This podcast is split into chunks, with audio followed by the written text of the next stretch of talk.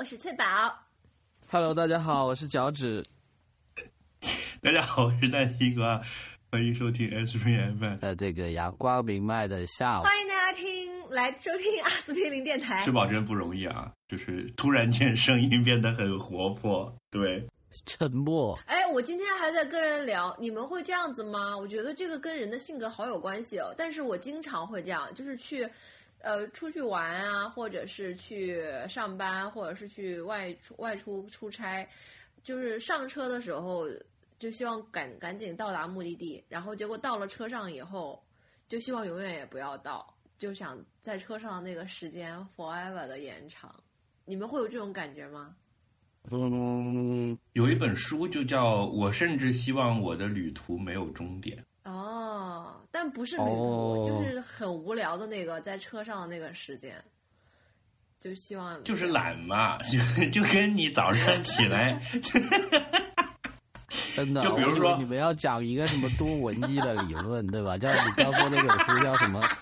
叫我还以为你要跟我们说那本书是讲了一个什么故事，然后里面有什么道理，就你就走要开始。就是拉拉美文学要上线了，是吗？是啊，但是，就是我觉得我自己很奇怪的一点是，不管那个下车之后是什么，我都会不想，就都希望它被延迟，就感哎，觉我的人生除了、OK 啊，除了懒之外没有其他就是你很你很享受，就说明你对当下这一个 moment 很满意。比较满意，就是你希望它变成一种永恒，然后你甚至希望时光为你停滞，你想永远的留住这一刻，seize the moment。啊，但是我那一刻就是坐在车上发呆，什么也没干，对但是你的思绪在流动，嗯，有道理，有道理。跟你这个有一个类比，可以说明它的本质的情况，就是早上七点五十躺在床上的我，嗯，因为我一般，是八早上七点五十。不是八点钟我要出门，就是我上班最迟最迟是八点钟要出门的。然后呢，我一般是七点半的闹钟，啊，然后七点半的闹钟醒了之后，我会把它摁掉。然后呢，七点四十会有第二次闹钟，我就再把它摁掉。然后时间来到了七点五十，我处在必须起床了和我还可以再躺一会儿的微妙的中间。嗯，对，然后我希望时间永远停在七点五十，我就可以一直躺在那儿，并不意味着我想继续睡觉。我其实那时候也已经睡不着了，也并不意味着我不想起床，我还是很期待即将要开始的一天的。但是我希望那一会儿就是多躺一会儿。时间永恒的停留在是的，是不是跟你那个车上不想下车的道理是一样的？我要让让 AI 每天七点四十九分打电话给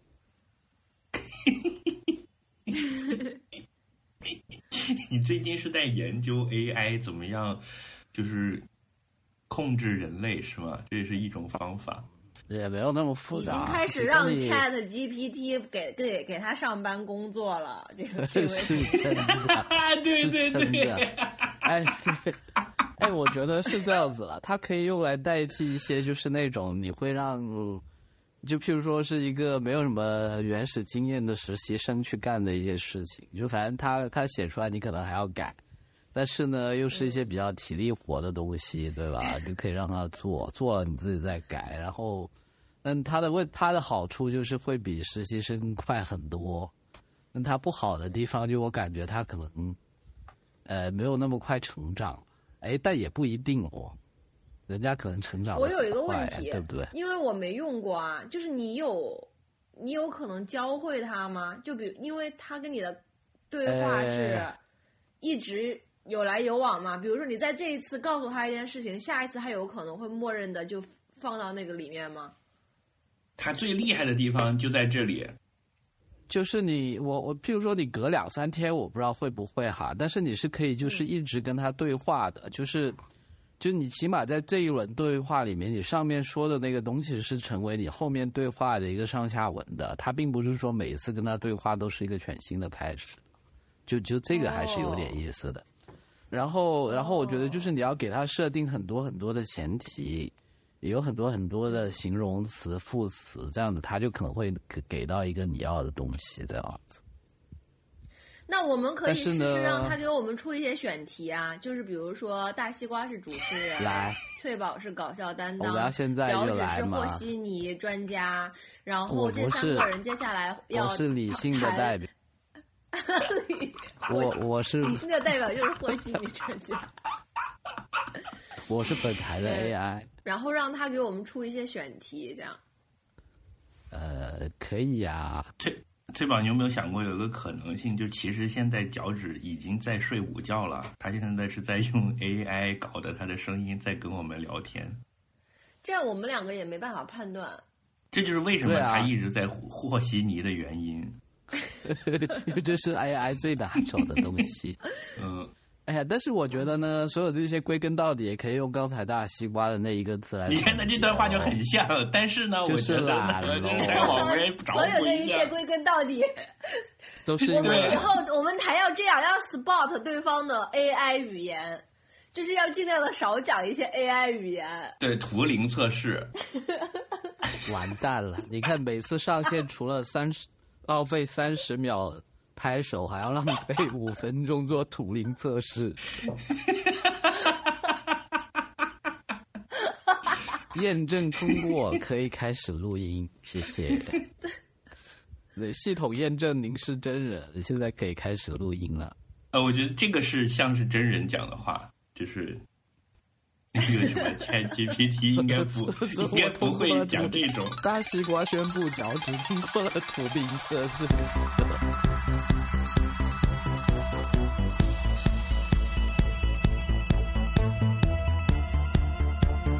这里就是传说中的 Aspirin FM 阿司匹林电台。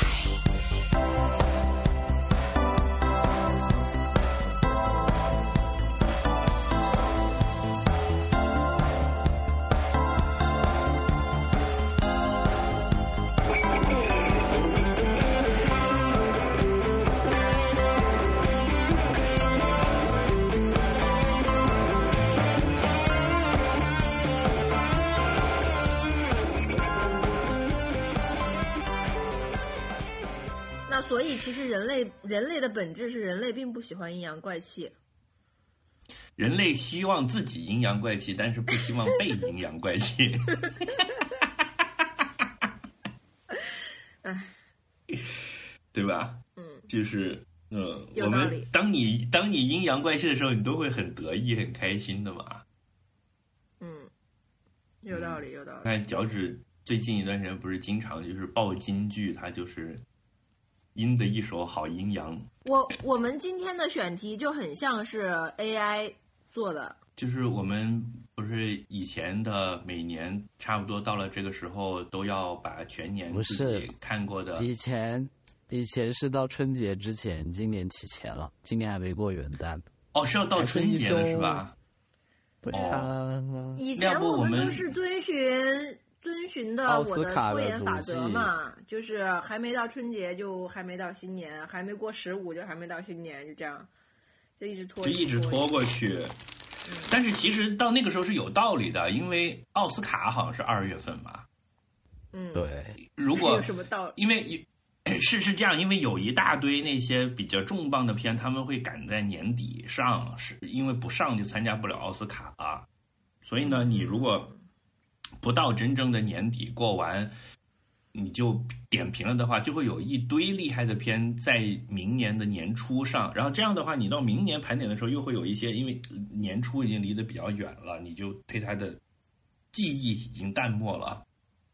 有道理。就他在他在给你给他的评价这上面就会吃亏，所以大家都会基本上会卡点，然后所有的评奖就会朝着那一个时间去，就是到了差不多那段时间就会有一个集中的颁奖季，来个什么金球奖也在那时候，然后最后是奥斯卡。但是我们节目不是早就已经 我们已经宣布奥斯卡完蛋了吗？我们已经不屌奥斯卡了。嗯嗯，是。而且我们有好几年都中间没搞了嘛，所以我觉得差不多也行吧。就是如果以自然年来弄一个盘点还可以。但我我昨天晚上盘了一下，我觉得我今年真的就是乏善可陈。我也是，我真的是搬不出来。你今好了，年就没本期节目到这里结束，谢谢，再见。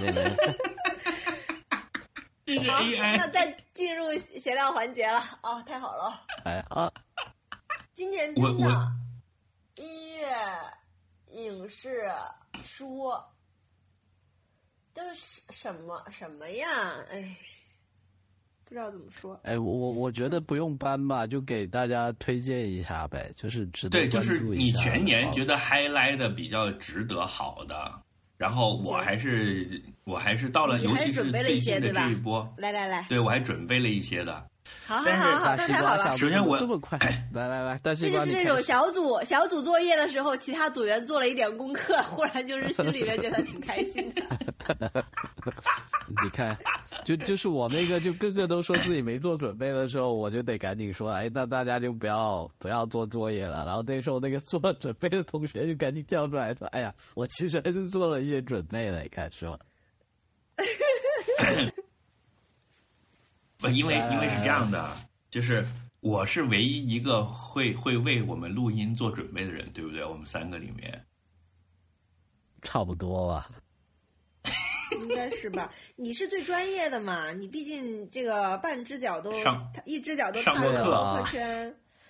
对，我没有在博客圈，我我上过学，我就是那个业余 培我也训。上过学，好不好？我我也上过学。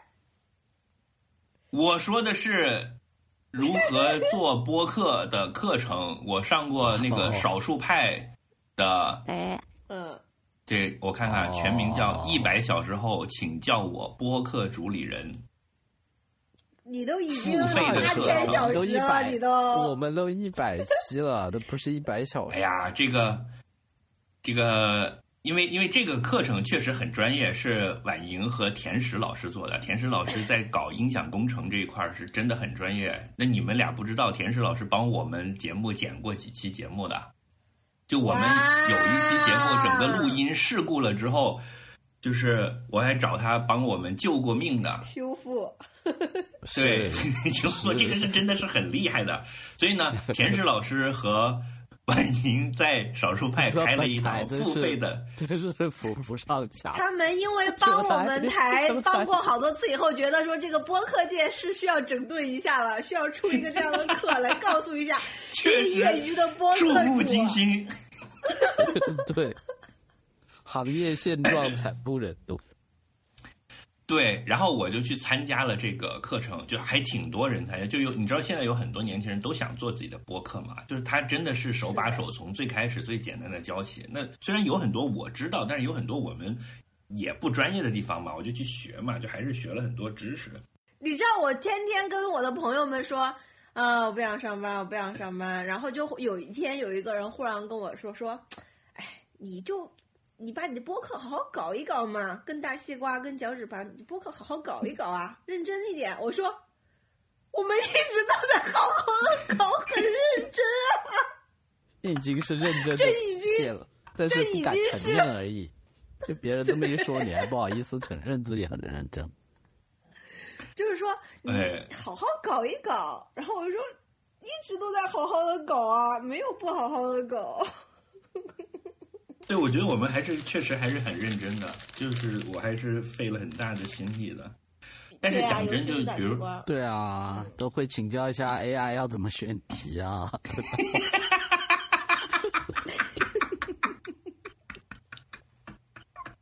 对，最好笑的就是那个 Chat GPT 一出来，翠宝就说：“问一下他博客如何选题。对啊，他在做测试而已啦，他倒不是真的想知道。”我觉得他是真的想知道。哎，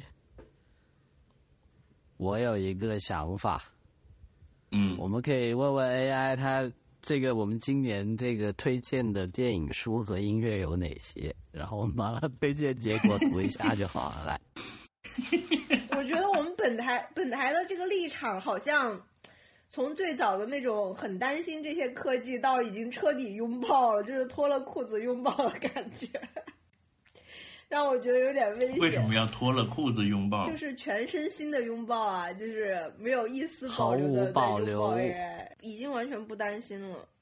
我觉得脚趾一直比较这方面的警惕性比较高，我是一直都是脱了裤子拥抱科学技术的。是是是是的，这个担心是有道理的，尤尤其是 AI 这个玩意儿，担心是有道理的。是的，我最近比较烦的一件事情就是我买了一个新的扫地机器人，它就是有那个 AI 语音嘛，然后我就问那个客服，他说可以关掉，因为它有一个就像小度小度一样唤醒的嘛，但是那个东西就说明它一直在听你讲话嘛，然后就你叫到的时候它才会答应嘛，我就不是很想让它听我讲话，然后那个人就说。你可以把那个语音助手关掉，就在 App 上面把它关掉。然后我就说，哎，这很好啊，然后又把它关掉了。结果我在家稍微每次稍微讲话大声一点的时候，那个机器人就会说：“对不起，我的语音助手已经关了，麻烦你打开一下，我再跟你对话。”这说明它还是在听的。我刚刚问了一下 ChatGPT，然后二零二二年年终推荐，然后他说啊，很抱歉，因为他的知识是截止到二零二一年，但是他可以推荐一些经典的书籍。然后第一个是《哈利波特与魔法石》，第二个是《麦田里的守望者》。没关系，我读到这里，我觉得我们还是可以跟大家推一下的，对吧？起码比 AI 推的会这两本书是，这两本书是可以的，AI 可以，是是可以的，是可以的。嗯，我以为崔宝要说 AI 可以，这两本书也是我今年想推荐的。这两本书是我十十五年前会想推荐的。什么？二零二一年？怎么回事？但讲真，二二年真的是乏善可陈。我我我甚至我回想了一下，二零年就是疫情刚来的那一年，我都没有这么被耽误的感觉。就二二年，我真的一年全被耽误了。为什么？就看了很多你觉得浪费时间的东西吗？是这个意思吗？不是，就是老被封在家里，就啥事儿也没干成。我这一年就咻的一声过来了，就真的什么都没干成。如果不是我封控在家，我还使劲看看剧、看书的话，那我真的这一年就是毫无作为的一年，屁事儿都没有干，就是任何计划都没完成。哎，但是但是我我逻辑上我问你啊，你不是应该就封控在家，你才？多看书，多看电视剧嘛，不耽误呀。是这样，就是说，我的主业并不是看书、看电视剧呀，宝贝儿。你的主业是睡觉。是什么？就是看七点五十分。看书、看剧、录播课是我的副业，对不对？就是我把我自己的事儿做好了，就像你去吃一个饭馆，那么它的酸豆角很好吃，有什么用呢？就是你到了这个饭馆没给你上菜，然后你吃了好多免费的棒子面粥和酸豆角，你就回去了。虽然也吃饱了，对吧？是是有这种感觉。哎，我觉得那个棒子面粥真的很好吃，我好喜欢吃那个。是什么来的棒子面粥？我我搜搜一下。棒茶粥。就是 就是玉米。嗯。哦，是真的棒子对吧？不不，我还以为是什么韩国东西。你又又辱辱韩了啊！政治好不正确。二零二二年我是这种感觉，二零二二年就是一个，嗯，就是一个很二的一年，是吧？就是真的是，就是特别二。我前两天也在想这个问题，就是我觉得我唯一的成就就是上了一年班，嗯，就是。就是坚持上了一年班，没怎么请假。就是，竟然这个是我这一年唯一的成就，没了。嗯，然后工作上也没有，也没没，比如说签什么大单子，搞什么大项目也没有。对，也没有。净忙着裁员了。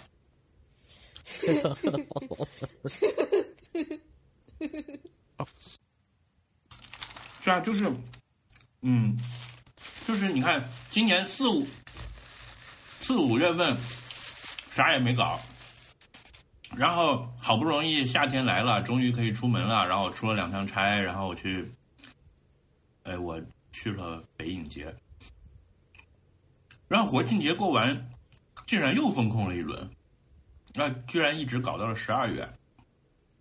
就是断断续续的吧，也不能说完全都封控，但是就把你整个生活节奏都搞乱了。就是你本来要做这个事儿，然后哇哪里哪里又开始封了，那等一等看看再说，先别去，去了万一被抓起来了呢？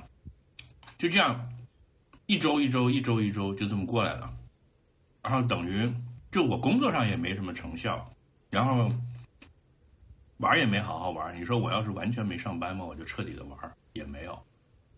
就这种这种失落感，而且 这东西气你都没法撒。然后呢，我自己我回想了一下，从从疫情这真的就三年了。我从二零二零年的开始，我觉得这三年过去之后，我自己变化很大哎。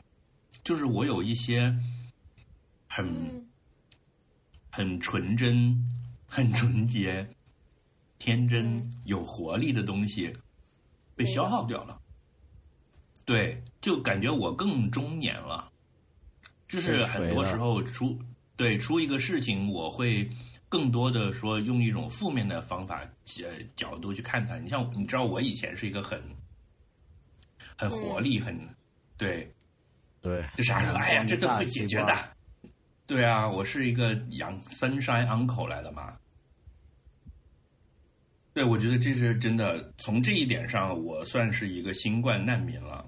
就我我我被伤害、被损、被磨损了很多，所以呢，想到这里，我就觉得我们这这一期还是要好好录，就是还是有一些精神食粮的。就是是我靠着这个，就是这个火已经不太行了，我往里边加把柴，就又烧起来。所以，天呐，如果这时候我跟你们说我今天有多爽，我是不是很不厚道？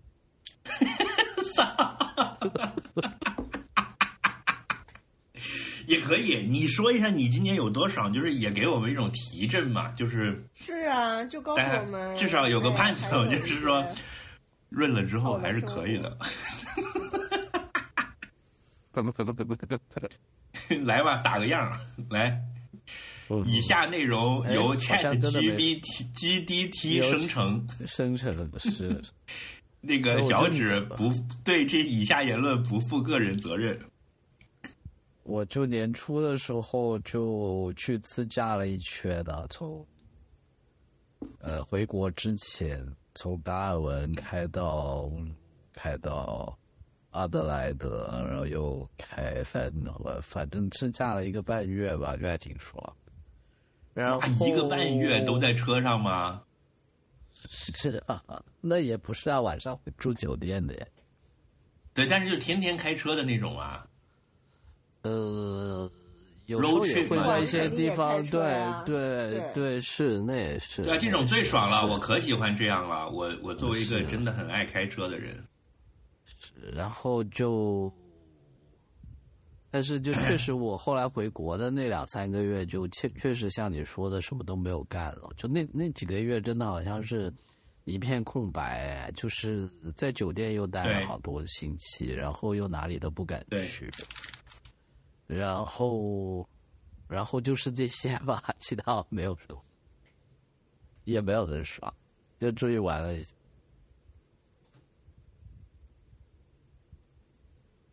好，我总结完了。要旅游。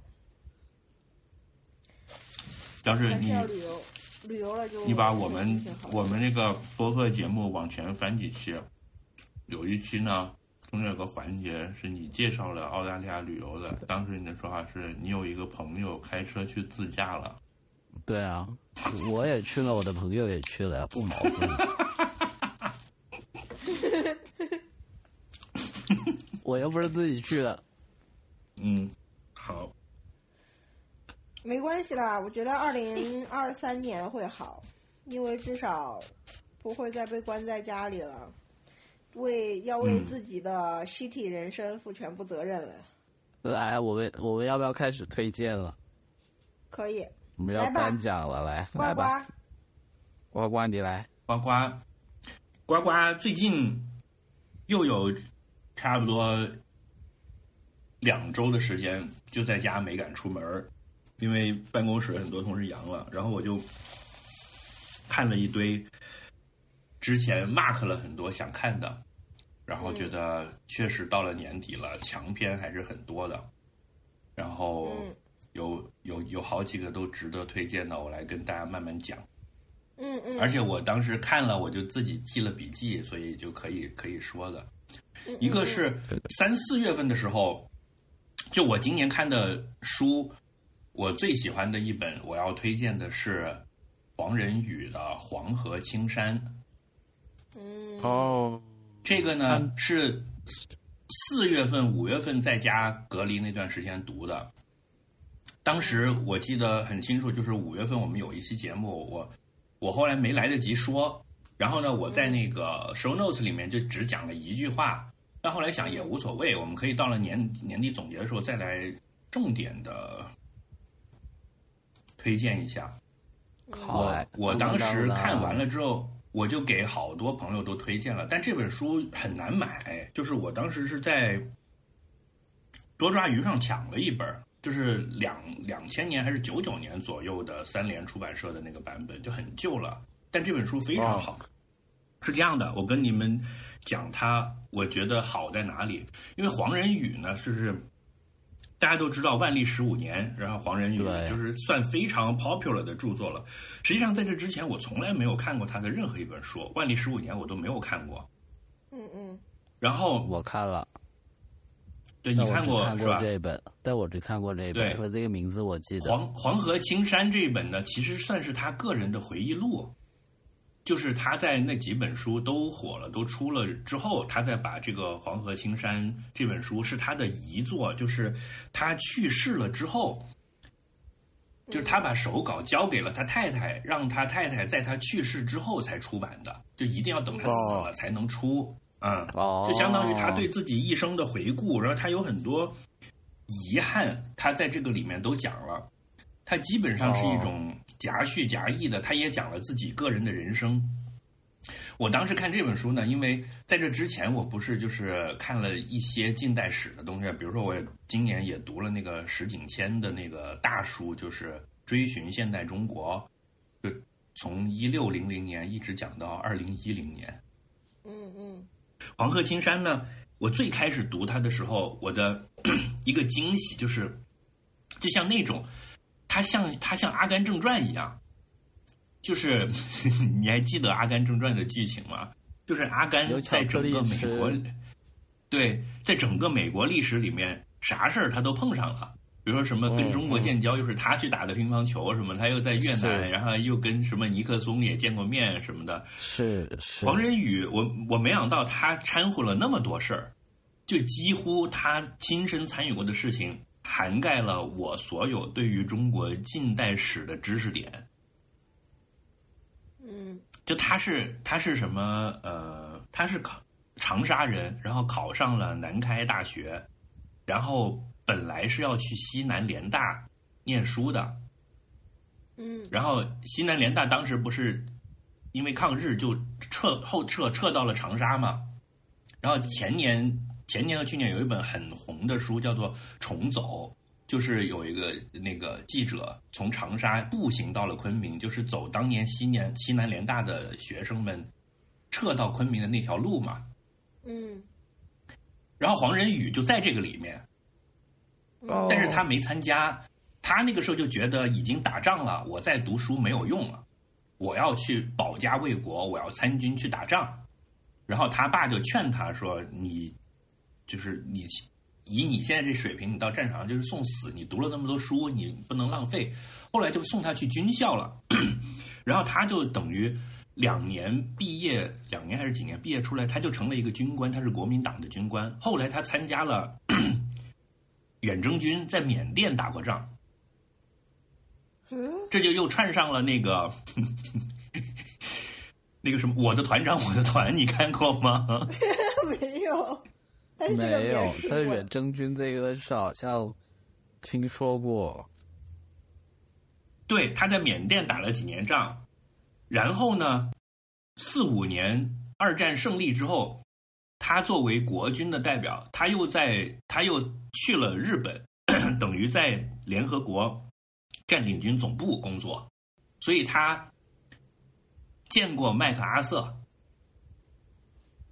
就你像我之前读了好多日本战后的，你的意思，对日本战后的历史。因为本来你说，你说他经历过好多历史事件，我本来想说，那以后后以后二十年后，我们也可以说我们都经历过啊，什么这个疫情风控啊，他是一手经历过。对，但我现在懂了，就就他说的这个经历，不是说这个是，对，就是被被关在家里做核酸了那种，去核酸亭。给别人做核就是比比如说他在缅甸 防控总指挥部在那开会的内容，然后对，就是比如说缅甸，你在历史上读到是远征军在缅甸打了什么什么战役，当时的总司令是谁谁谁，然后呢，你在黄仁宇的书里面就会写说，我就是他的副官，然后当时这个会的时候，我在现场做会议纪要，啊，就他干了好多这种事儿。然后到了日本，最后他又去美国留学了，他就成为了一个历史学者。然后呢，他这个人的性格，就是我看着这本书，后来我是除了这种把各种历史事件穿起来的这种这种爽感、这种快乐以外，我对这个人产生了一种深深的共情。就是他作为一个读书人、一个知识分子，他又是一个热血青年，又想报国。但是呢，到他老了之后，他写这本书的时候，他回顾自己的人生，他觉得自己是一个彻头彻尾的失败者，他所有的事情全部都失败了，他老是站在失败的一边。嗯，嗯，甚至于他作为国民党的军官，他也没有去台湾，因为他那个时候也觉得蒋介石这个政府也腐败，他有很多不爽的地方。然后呢，他又不想回大陆，他又又觉得这个，他当时对我们这个新中国政权也有一些就是不正确的看法，是吧？他觉得这个又暴民又赤化了。按他们作为你想，他他是一个国民党政府里的官员的这个角度，他又觉得跑到大陆来可能也是背叛。他在美国呢混的也不好，因为比如说他后来当了一个历史学者，但是他又不是这种正统历史出身的。他在一个 什么水牛城还是一个什么的很烂的学校，终于拿到了教职，才养活了家里人。然后呢，他写的书呢，就是万历十五年这种，他自己认为是一个他自己发明的叫大历史这种观念吧，应该称之为一种学术观念吧，在美国的历史学界也不受认可，就他也不是个主流，他甚至连自己的工作都保不住。就是政府一削减拨款，把这种烂烂的学校的师资力量就减少。你想他在一个比较二流甚至三流的大学教中国历史，没人会去上这个课。就是你不像石景谦在耶鲁，对吧？所以呢，他去上他去出版这个书的时候，又还石景谦给他帮忙。就是他在自己的豪豪情壮志，觉得自己是个青年才俊，就小时候觉得自己特牛逼，什么都行。因为你从我们现在回过头去看，他确实都很厉害，但是在他的整个这个一生里面，他都是四处碰壁的，而且是屡屡是很落魄的，是很寂寞的，就没有人理解他。他甚至在他这个书里面还讲了，就是关于。石景谦啊，这些美国的应该叫什么学霸，还是就是在学术界占有一定话语权地位的人，试图帮助他，但是他又没有买账，这里面还造成了很多误会和不愉快，他又在这里面有有自己的一些辩解。嗯，嗯，就是你就觉得，因为今年整个这疫情这一年，对吧？我们也有很多人互相。大家呃，在很多问题的看法上也都有分歧。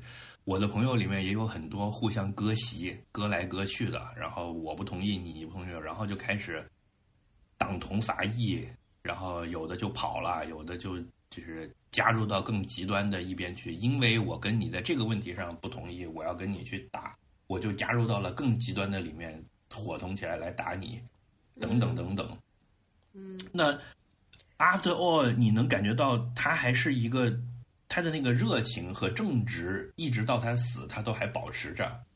他到了很晚的晚年，他的书成为了这个畅销书，他赚了一点钱，他回中国来来讲学，呃，来看到他阔别了几十年的故土，但是他又对中国的未来，他也有他的担忧，所以你想，他的他这个书的名字就叫《黄河青山》，是饱含了一种深情的。我觉得哇，这个真是好沧桑啊！我读这个书真是屡屡不得不把它放下来喘口气，就是抽口烟什么的。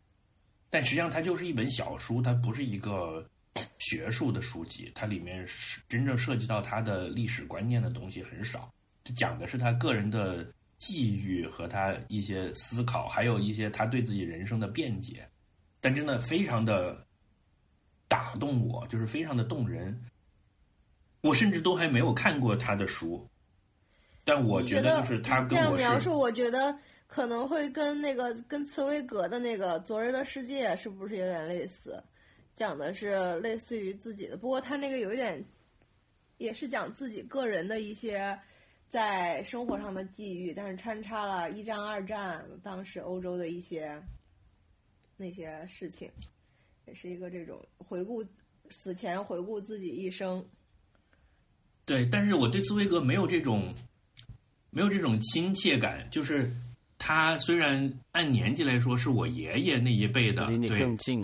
但是我都感觉他好像是我一个好哥们儿一样，就像你现在有个朋友刚刚从美国上完大学，家里叫他回来当公务员，但是呢，他又想留在米国，他又对现在的很多事情又不认可，他在这中间也两难，他有个女朋友又在国内，该怎么办？然后他在美国混，现在也不好混。美国又又有一些这个，比如说对对对华人科学家也有一些不公平的待遇啊，等等，就是一代这个知识人在在这个中间就左右为难了，就是你往哪边靠都不对，你往这边呢，你心里是你说服不了自己；往那边的话呢，你又是一个中国人。那 after all，这个这种困境是什么造成的呢？其实就是这个，就是我们经常讲一句很很烂的话，就是都是大时代下的这个个人命运，对吧？那这个时代不就是就是世界走向分裂啊，走向对抗呀，历史进程啊这些是，呃，所以呢，就是我我看这个的时候，我我有很多感同身受，因为差不多四五月份那段时间，上海呢不是闹得也很凶嘛，大家整个情绪也都比较低落，对吧？就是所谓润学正在崛起的时候。嗯那我一方面我也不是很认可这个，一方面我又能很能理解他们的一些想法，所以我看到黄仁宇的这本书，我就感到特别的感同身受。但是他很坚强的，一直都贯彻了自己的意志，他挺过来了。嗯但是他这一生都是很不快乐的，他是，嗯，可以说是郁郁而终的。我不知道他晚年是不是还是有一种抒发出来的感觉，但他就感觉他是一条丧家之犬一样，就是所有的地方都都受挫了，哎啊，就是很很唏嘘吧，非常值得一看。啊，微信读书有吗？但微信读书你可能要要仔细的甄别一下，带着批判的眼光看，不是微信读书现在整天整天删，嗯，我看看啊，精装哎，版不错不错，我还真的不知道有这本书。就就我当时看过《万历十五年》，我觉得还挺好的，就是就是我对他那种看看历史、看看人跟看这个社会的看法，我觉得还是很有启迪的。毕竟他真的是看过很多事情，也做了很多思考吧，所以我就觉得他写的书，我可能都想找来看。所以我觉得这本书还是很值得去看一下。是的，加入书架。是的，尤其是尤其是这个书里面这个又有一些照片，你一边读他的这个书，然后一边看着他这些照片，因为哦，一个人的一生啊，你就选了几张照片的话，它中间那个跨度是很大的。就你看他哦年轻时候读中学的时候的这种意气风发的样子，然后后来穿上了军装，当上了军官，而且混得还不错，对吧？都在什么哦司令身边当副官、当秘书之类的，然后再到这个，呃，后来就混到了美国，逐渐的就变成了一个老头儿。你觉得哇，好唏嘘啊，真的是。而且我当时看《万历十五年》呢，我也不记得他讲什么了，但是我自己就觉得这个人呢，我对他的印象就是他是对一个对人性和对社会是非常有洞察力的一个人，就是是是，就就我觉得就是很多东西，其实就说事实的部分呢，可能大家都知道，但是我觉得他就在里面，他看到了很多。可能大家可能没有去想到，或者想到了也不知道怎么去总结的一些东西吧。所以我觉得就是这个人的眼光非常的毒辣，所以我就一直想看他的东西。就就他提供的很多观点和思路呢，是在就就就是这样子哈。就说有些东西呢，其实你你你知道有很多这种历史人文社科的东西，譬如说。呃，你什么市场经济这些东西啊？你可能整个那个流派的人，你可能只要看过一两个人，你大概知道这个流派是讲什么的，对吧？就就就我跟你举个例子，什么勾股定理这种，你到底是什么希腊人发明的，还是中国人发明的？其实都是讲那么一回事嘛。但是我觉得他当时说的很多东西呢，就是我真的我觉得在其他的一些历史书或者人文社科里面是没有看过人从这个角度去说这些东西的。所以我就觉得很很值得找来看一下，所以反正我现在对你说的这本书很感兴趣，因为我都不知道有这么一本书。对，因为他在美国混得不好，就有这个原因，就是说西方的学界对于历史研究的要求是不是这样的？就比如说你要你要讲万历十五年什么，你要有考证，你的证据是什么，然后你要去罗列事实，是一种。呃，在学术系统里面打工爬格子的一种心态，就你不能一跳出来说，我饱读诗书之后对这个事儿有一个大的看法，然后我就指出了这一点，这是文学，这就不是学术。所以当时他的那个《万历十五年》在美国一直不能出版，就是学术出版界就认为他不严谨，要他去找这个。呃，通俗读物出版，但通俗读物出版社就：“我干嘛要去出你一本中国人写的讲明朝历史的一个什么东西？我在美国，我是个美国出版社，对吧？谁他妈来看我这书啊？这摆明是亏那时候那时候那时候流本流媒体还不发达，如果放在今天呢，应该什么 Netflix 啊，或者是什么 HBO 会把它拍成剧吧？我觉得，但在那时候可能比较难。对，所以他就在这个夹缝里面，他就过不去，他又很倔，就是他不想在这个事儿上做任何妥协。比如你像他在那个学校工作，朝不保夕，他连养家也养不了，他自己也很惭愧。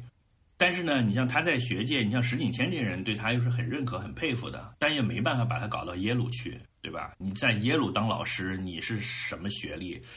他你一个什么中国来的，然后不知道在哪儿上过军校培训的，你又不是搞历史出身的，你没有基本的学术训练，你进不了这个体系，所以他就是的在这个框架之外了。对，所以他一生到处碰壁，所有的事情都都不对，但他又不低头，他觉得我这是东西对的，我我不能改这个。对，只只能说人的际遇是这样子了，就是你人的才华跟你的际遇是一回事，然后你的际遇跟你开不开心又是另外一回事，就是有很多因素，是吧？对，我觉得可能有很多人都是这样。我前两天看那个巴斗，就是伊纳里图那个芯片，你们看了吗？我们现在进入电影环节了，是吧？就是诗人回忆录吧，应该叫对是，对。你你不觉得他其实也是这个意思吗？就是他虽然成了一个著名导演，但他其实自己在内心对自己做的这些事情是不认可的，还是纠结的。就他那里面有一场戏，就讲他老婆说他说，如果人家表扬你，你就会说这没啥；如果人家一上来就批评你，你就会跟人家说我这东西多牛逼多牛逼。你反正就是拗着来，你就是不快乐。嗯，嗯，我觉得那个还是有点儿，就是在作为一个世界的二等公民的那种感觉吧。你你到了美国，你也不是美国人。我觉得这个是一个底色吧。其实反而你这样确实说起来，就是跟这个黄河青山也有一个有一点点这种类似的这种底色。对他，他前面讲了很多殖民历史，就是我们墨西哥如何如何，你们美国怎么侵略我们，对吧？但现在我又要在你这儿混。然后他那个儿子对他那那个也很 hurt。其实现在，其实我觉得是整个世界的话语体系都是美国的话语体系。然后你的一个你的一个起点是在美国之外的，然后你又混到了那个体系中间，有一定的成就的时候，确实是很难去有一个协调的自我认知吧？我觉得是这样子的。嗯，而且我又要就是讲一个女性的，我觉得女性很少有这方面的困扰，我觉得男性这种困扰还是挺多的。因为女性在，就是这是为什么出国去工作，女性的那个包袱没那么大，因为你本身在，比如说你像我，我有一个好朋友，他就他是农村上上大学，然后在北京外企工作。工作了几年，然后有机会去美国，他就去了。他不会有一个男的那种说：“我是不是背叛了家乡的？”然后我到了美国，是不是就是弱势群体了的这个包袱？因为我他妈在我河南老家也是弱势群体。弱势群体，对，是的。所以我就根本没有这个主人翁的精神，那反而就是世界是我家了。那你像我，我作为一个，比如说我是一个河南农村什么村长的儿子、长子、长孙，我在村里是恶霸，对吧？或者至少我叫一方势力，我可能在北京混的不好，但是那我就回老家去。我在老家我会觉得这是我乡我土，我有一个对这里有一种沉重的历史责任啊！我要带领我们的家乡人民致富啊！就是你看以前的很多这个叙事都是这个路数。嗯，他他有一种主权感，所以只有那种，就就我觉得你说的主权呢，是说的比较好听了。就就我对这个事情的看法，就是说，它是属于一个你本身在这个还是回到一个你的 privilege，或者是你的一个在这个权力结构里面的一个位置的一个问题，就是你所说的这些主权感什么，因为。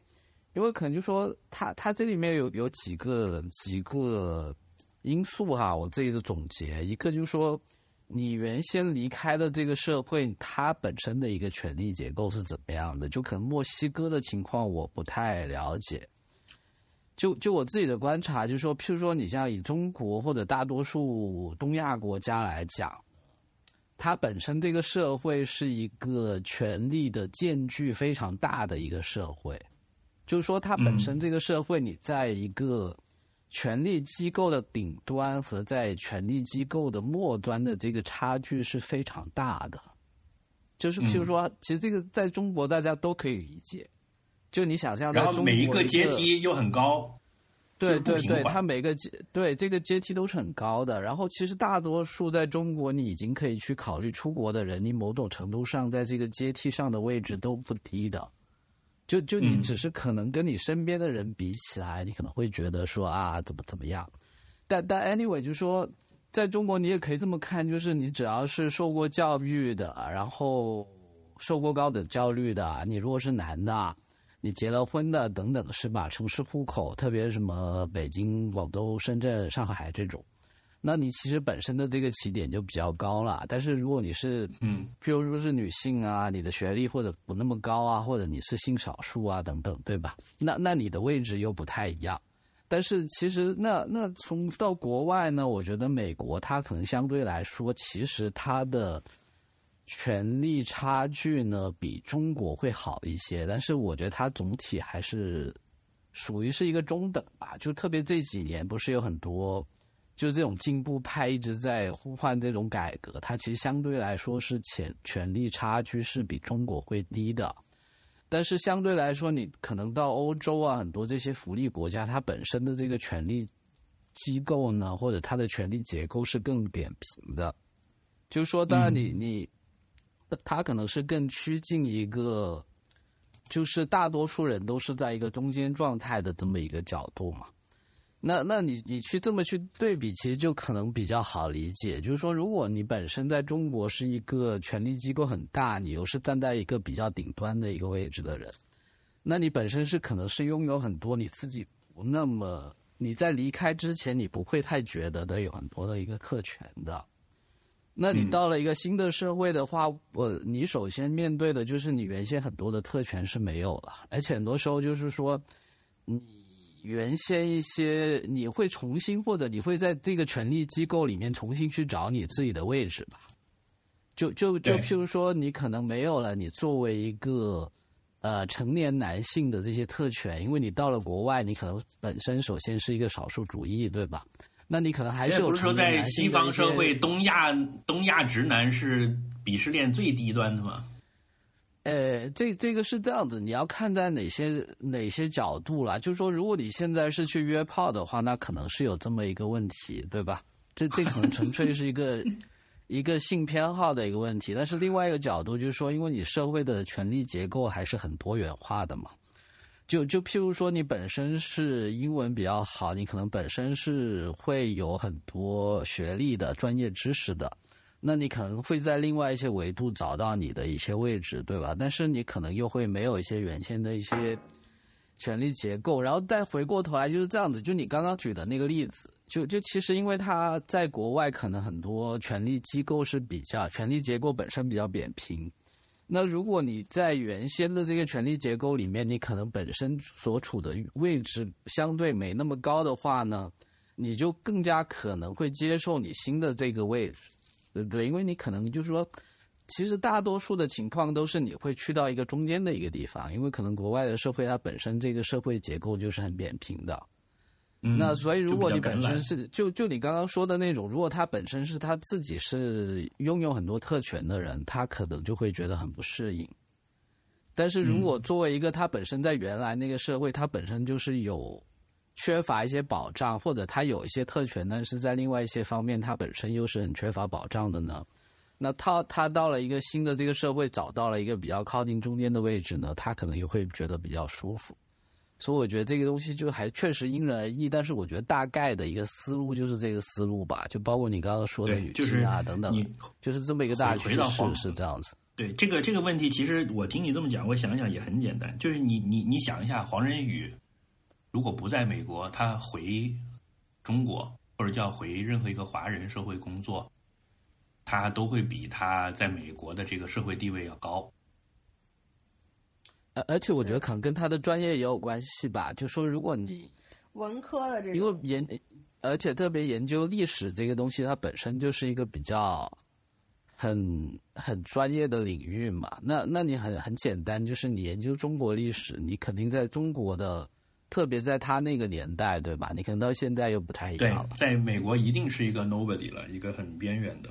呃，但但这个东西就看你的追求是什么。就是我我说，就说一个是你的才华，一个是一个际遇，那还有你自己怎么去看。就说，如果你有些人，他只是满足于做他自己的事情，对吧？就说，譬如说有些人，他觉得我可以不受干扰的去做这个研究，你不要来搞我，对吧？那他可能会很满足啊，因为。他可能不需要去，呃，听从一些指令去做一些研究，或者是说他不需要去写一些他并自己并不认可的结论，那他可能就会觉得很开心，对不对？对。但但是如果他的追求并不是说我很，呃，这个可以不受干扰的做研究，而是他觉得要需要得到一种社会广大。叫什么？就是有很多听众，有很多赞许，但是有很多人认可，那这就是另外一个追求了呀。但是人在不同，就是他肯定都还是需要的嘛。那我们也都是一样的，对不对？你可能在某一个 moment 觉得妈的这个真的忍不了，但是可能呃，在另外，但我觉得又是这样子，就就是这东西呢，很多时候是你没有的时候，你就觉得那个东西很重要，就就就。我我觉得是这样子，因为他可能是很早就就离开了，你知道吧？就说，所以他可能还还对这个东西有追求。就就是我我跟你举个例子，他如果是已经譬如说在中国的五六五六十年代继续在做历史研究，然后他发现他很多选题他做不了，然后他写了很多文文章，又被人批判，那这时候他再去出去，他可能对这个事情的看法跟追求又会不一样。不一样，是是是。对对但但这个东西跟呢际遇是有关的。呃，是，但这个东西就是说，嗯你怎么讲呢？就是 只能说，但你想想看是，他是他曾经是一个可以开着美军吉普车、穿着军装在东京街头开车的人。就就是或者另外一个角度吧，就就你人的一生，可能除了少数人，大多数人都有一个被锤的一个过程。那可能在在他看来，他是在美国那边被锤的，所以他可能就对那个体系本身会觉得比较不对爽。那你想，他在美国可能是自己一个小糟糟小老头，拿出皱巴巴的钱在加油站自己加油，对吧？那你想，他原来在国内的时候，那是可以跋扈到什么程度？嗯嗯，然后这这那个，你正好讲到这个，他当时还有个同学在香港大学当老师，然后还想就是介绍他，问他要不要到香港，他后来也没去。就你这么一想，就觉得香港在历史上这个地位真的是，就为什么香港后来那么人才济济，也有这个原因，就是他收纳了很多这样的人。嗯就是我有了一个容身之所，虽然是一个针尖大的地方，但是我既不在台湾，也不在大陆，但我又处在一个华人社会里面，而且跟两边都还能够联系上，这真的太重要了。东方之珠，那个回到那个巴豆，我觉得伊纳里图的，就是那个纠结可能还没有黄仁宇那么强，是因为就是墨西哥就在美国旁边，而且经济也也也就那样吧。虽然现在也崛起了，但你想，如果你是当时在墨西哥受到军政府的审查控制，然后跑到美国去了，然后现在墨西哥又崛起了，变成世界第二大经济体了，你然后你你家里人在墨西哥还各种经济啊、社会的纠结还挺多的的话，你可能就那个那个纠结感会更大。而且嗯。墨西哥跟美国比就是人种上还没有我们这么大，文化上这么大的差异吧。他比较纠结的就是他们老被美国侵略，当然他他那个电影里不是就一直在讲说加利福尼亚呀、什么 Texas 啊这几个地方，因为墨西哥当时被美墨战争打败了之后，被割地割了好多嘛，嗯一大块都是。那里面还有个人说，干脆美国就把我们现在的政府也都接过去算了，我们整个都算美国不好吗？对吧？就是中国，对啊，我中国至少不会有这个角度。好像也 make sense 啊。对呀、你看割过去的那一块儿就过得就比我们好，我们现在还要往那边跑，那为什么不把我们现在这个全给他呢？对吧？就是哦，我们因为其现在中国至少其实这个问题是有答案的，但但他们可能不想去讨论这个答案而已。嗯，然后就就说就说这个墨西哥到底属于美国还是属于墨西哥，其实并不是说对于一个墨西哥老百姓来说，可能就是他这么看，但是其实这个东西的决定的问题是在于说。墨西哥，墨西哥掌握在谁手里？其他其实肯定是每个国家有自己的一帮特权阶级嘛。墨西哥他为什么不愿意去美国？是因为这就相当于墨西哥，呃，金字塔尖的人他们的利益没有了，对吧？对那那其实这个是，对对你，呃，是你可以这么看，但是一个国的概念对于特权阶级跟对于一个老百姓来说是两回事吗？是是不一样的嘛。就像我一个打工仔，老板把公司卖给了 Google，我高兴啊。我原来是什么字节的员工，现在变成 Google 的员工了，我不是更高兴吗？因为这边老板可能还有人性一些。是，但是作为字节的老板，比如我要是张一鸣的话，我被 Google buy out 了，我就滚出了，我拿了一笔钱，Google 也不会要我了。或者我在 Google 的董事会里，我就变成个 nobody 啊，就是我坐会议室哦靠边的位置了，那感受是不一样的嘛。所以这有一个谁是股东的问题嘛。而而且有一个价格的问题，就就说就说你涉及到商业的话，很多时候你还是真的需要付一个价格的。但是在政治上，很多时候这些东西其实并不存在一个价格，他他可能完全他得来的时候是免费得来的，他给出去可能也是，呃，就就这个东西完全是不对等。就这些特权阶级，他本身拥有这个位置，很多时候也并不是说他付出了什么代价，对吧？他可能只是对 somehow 出生在那个家庭里边，对吧？那那你要嗯让他把这个东西再 somehow 给了一个另外一个只是他出生在另外一个家庭的人，那这个对于他，你张一鸣说拿几个亿走，这这又是完全不一样的。然后，所以所以我觉得回到你就是你刚刚说的个人际遇的这个问题呢，就是我觉得很多时候就是你只能去看，因为我觉得老一辈的人呢，呃，还是有时候很多时候就是说，你如果把你自己的这些呃幸福啊，或者对自己的期望啊，跟很多这些很宏大的东西联系在一起呢，就就它本身是一个有风险的东西，就是说，你你遇到说，因为其实这些东西都不是你个人能控制的嘛，而且很多时候其实跟你其实对于一个个人来说，其实并没有太大的关系的。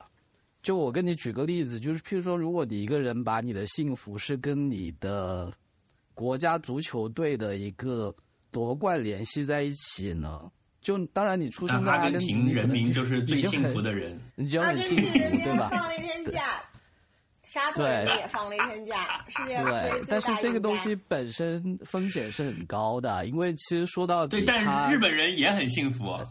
对，但其实那实说到底，你想，那如果这么讲的话，日本人现在是得到了所有事情。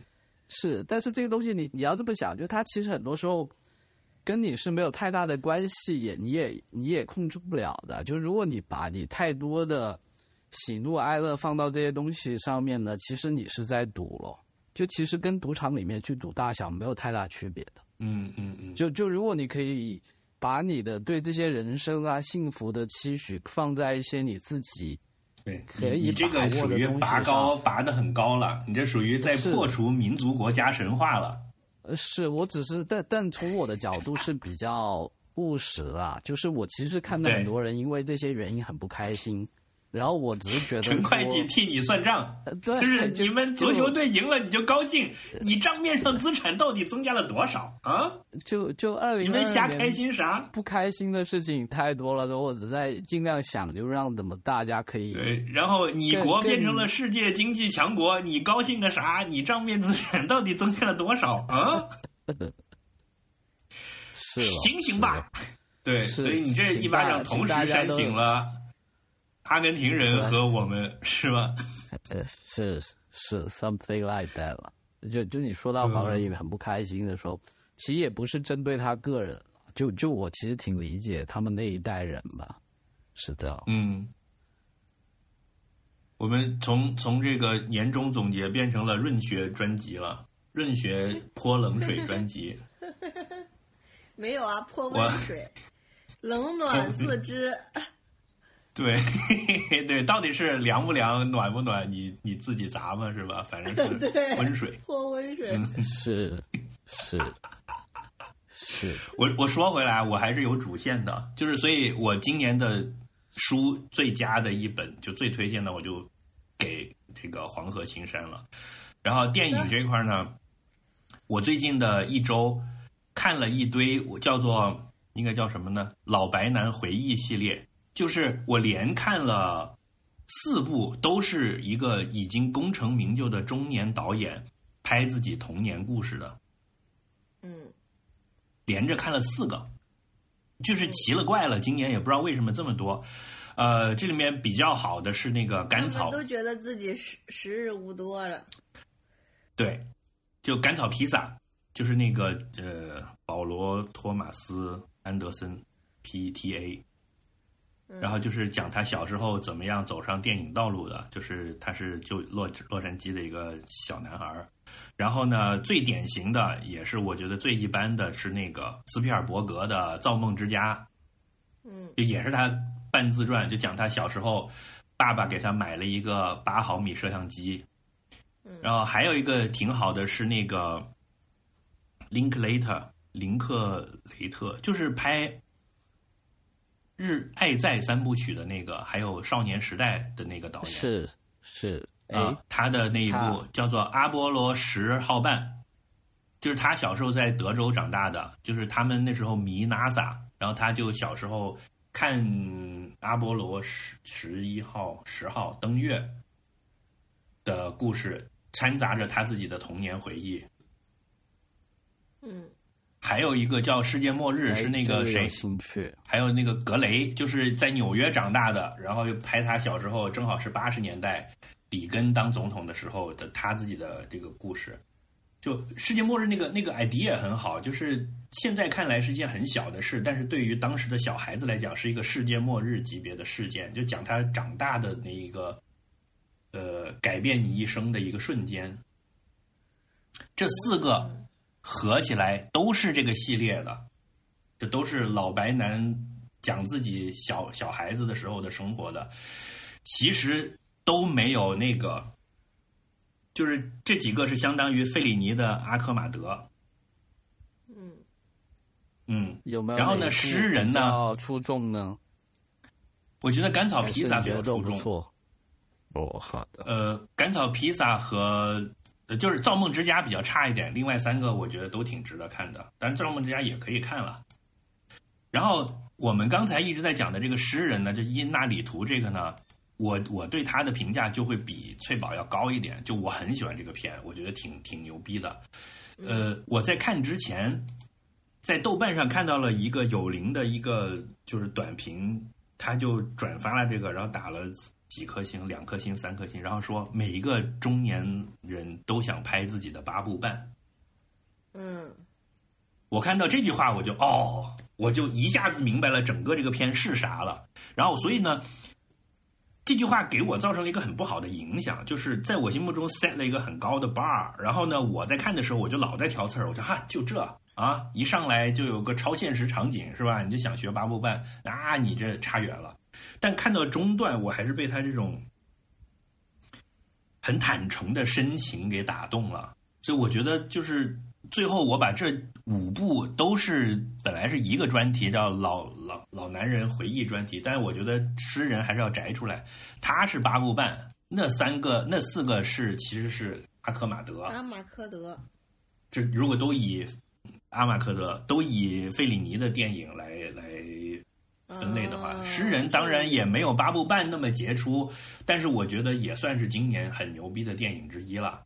所以呢，我在考虑今年的金西瓜奖最后颁奖的时候呢，就是最后我不是要列一个小名单，然后再逐个的 PK 嘛，就是八强、四强这样。他就碰到了另一组过来的呢，就是 今年的处女座最优秀的，我又有三部。就刚才这是老老男人回忆录系列，然后还看了一个专题，就是处女座系列。一个年初我看的《暗处的女儿》，嗯，这个你们看了没有？没没有，我听说了，没有看。对，这个我觉得是非常不错的。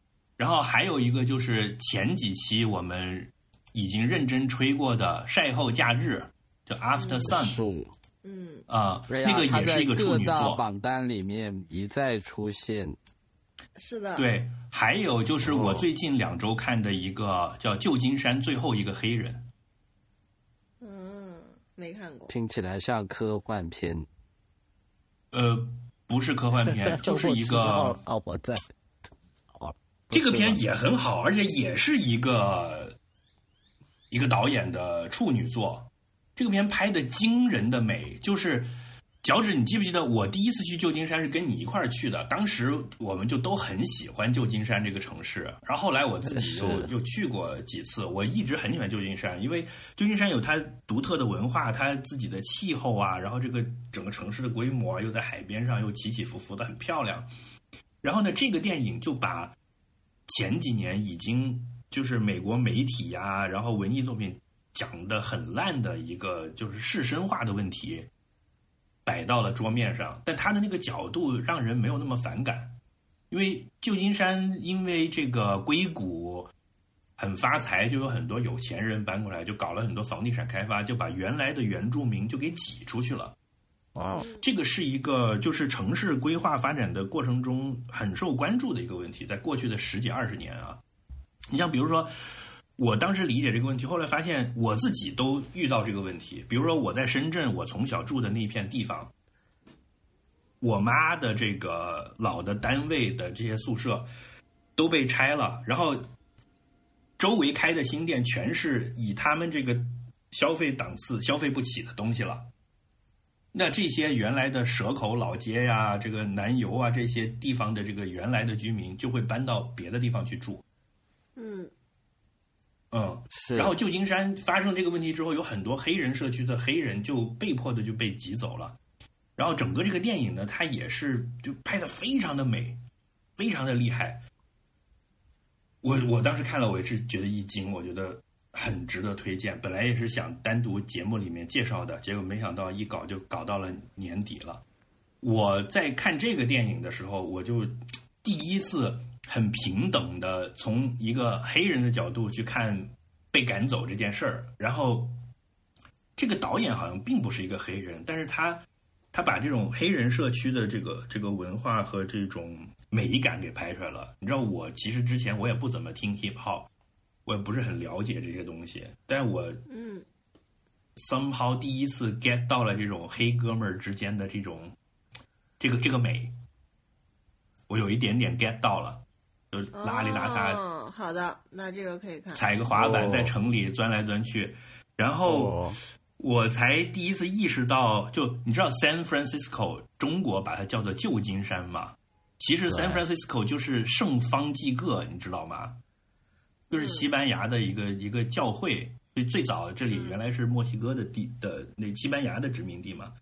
然后是，对有一个知识点，你知道，对啊，既然它是旧金山，洛杉矶。那你知道新金山是哪里吗？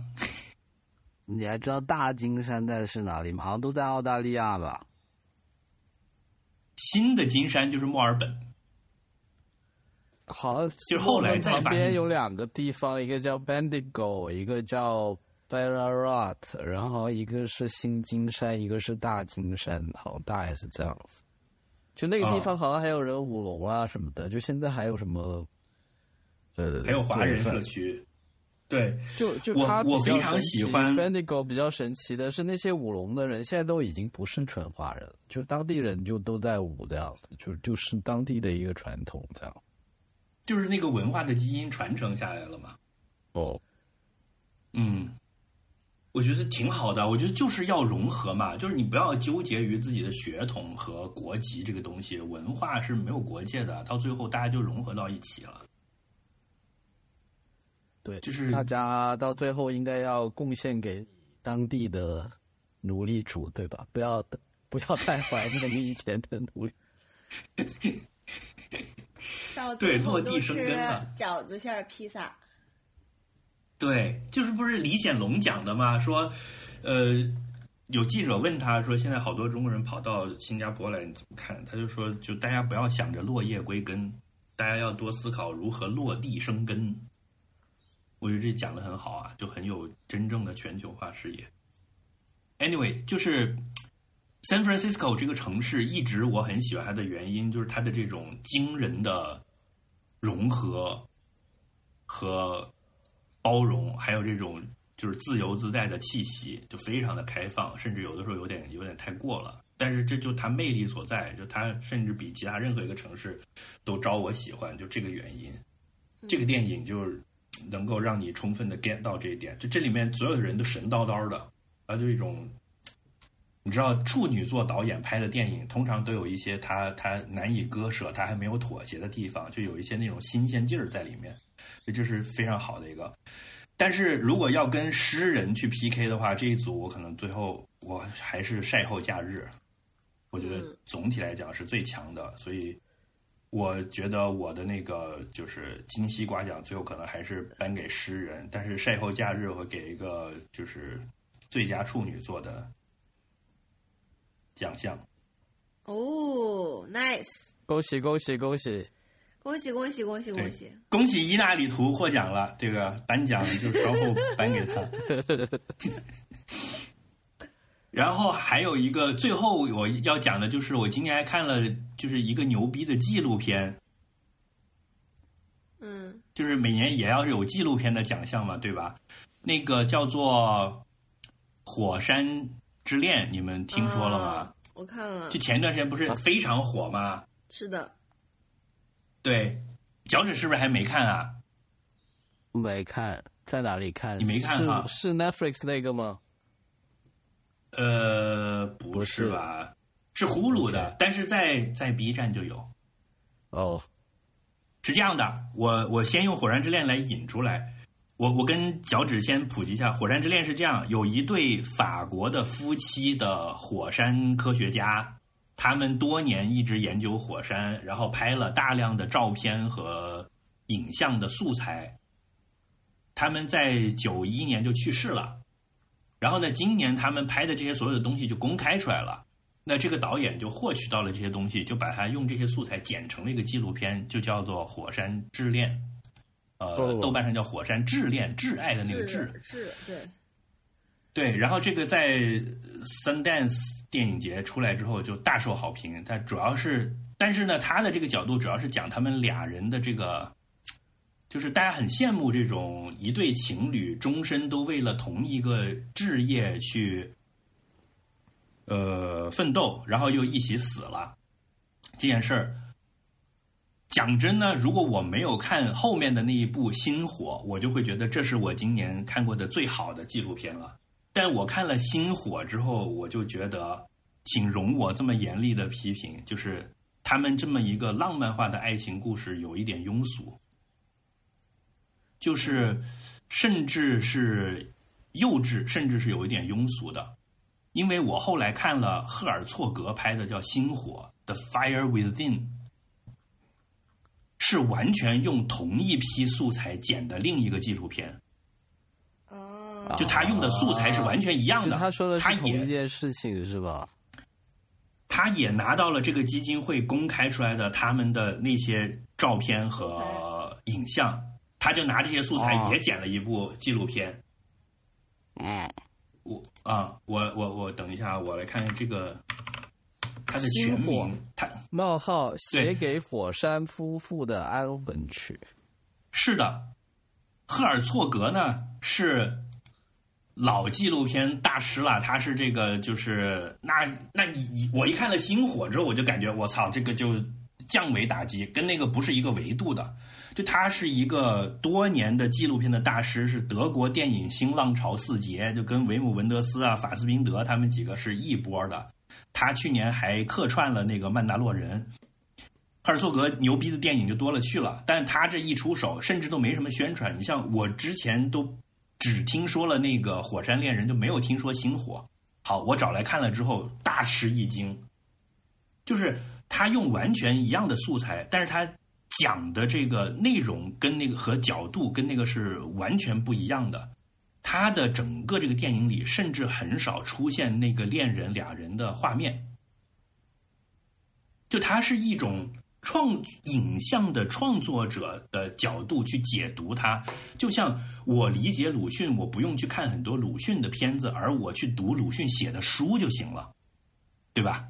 他是这么一个逻辑，所以他用的是他的这个整个这个电影的画面一直在放的时候，他在画外音就讲说，你看他这么拍，他是在怎么怎么样的视角。就他在解读这个创作者本身当时掌机拍的时候是怎么想的，所以他是真正从灵魂上跟这个夫妇两个人在做交流，然后帮他们把他这些素材剪成了一个电影，他完全是一个创作者的视角。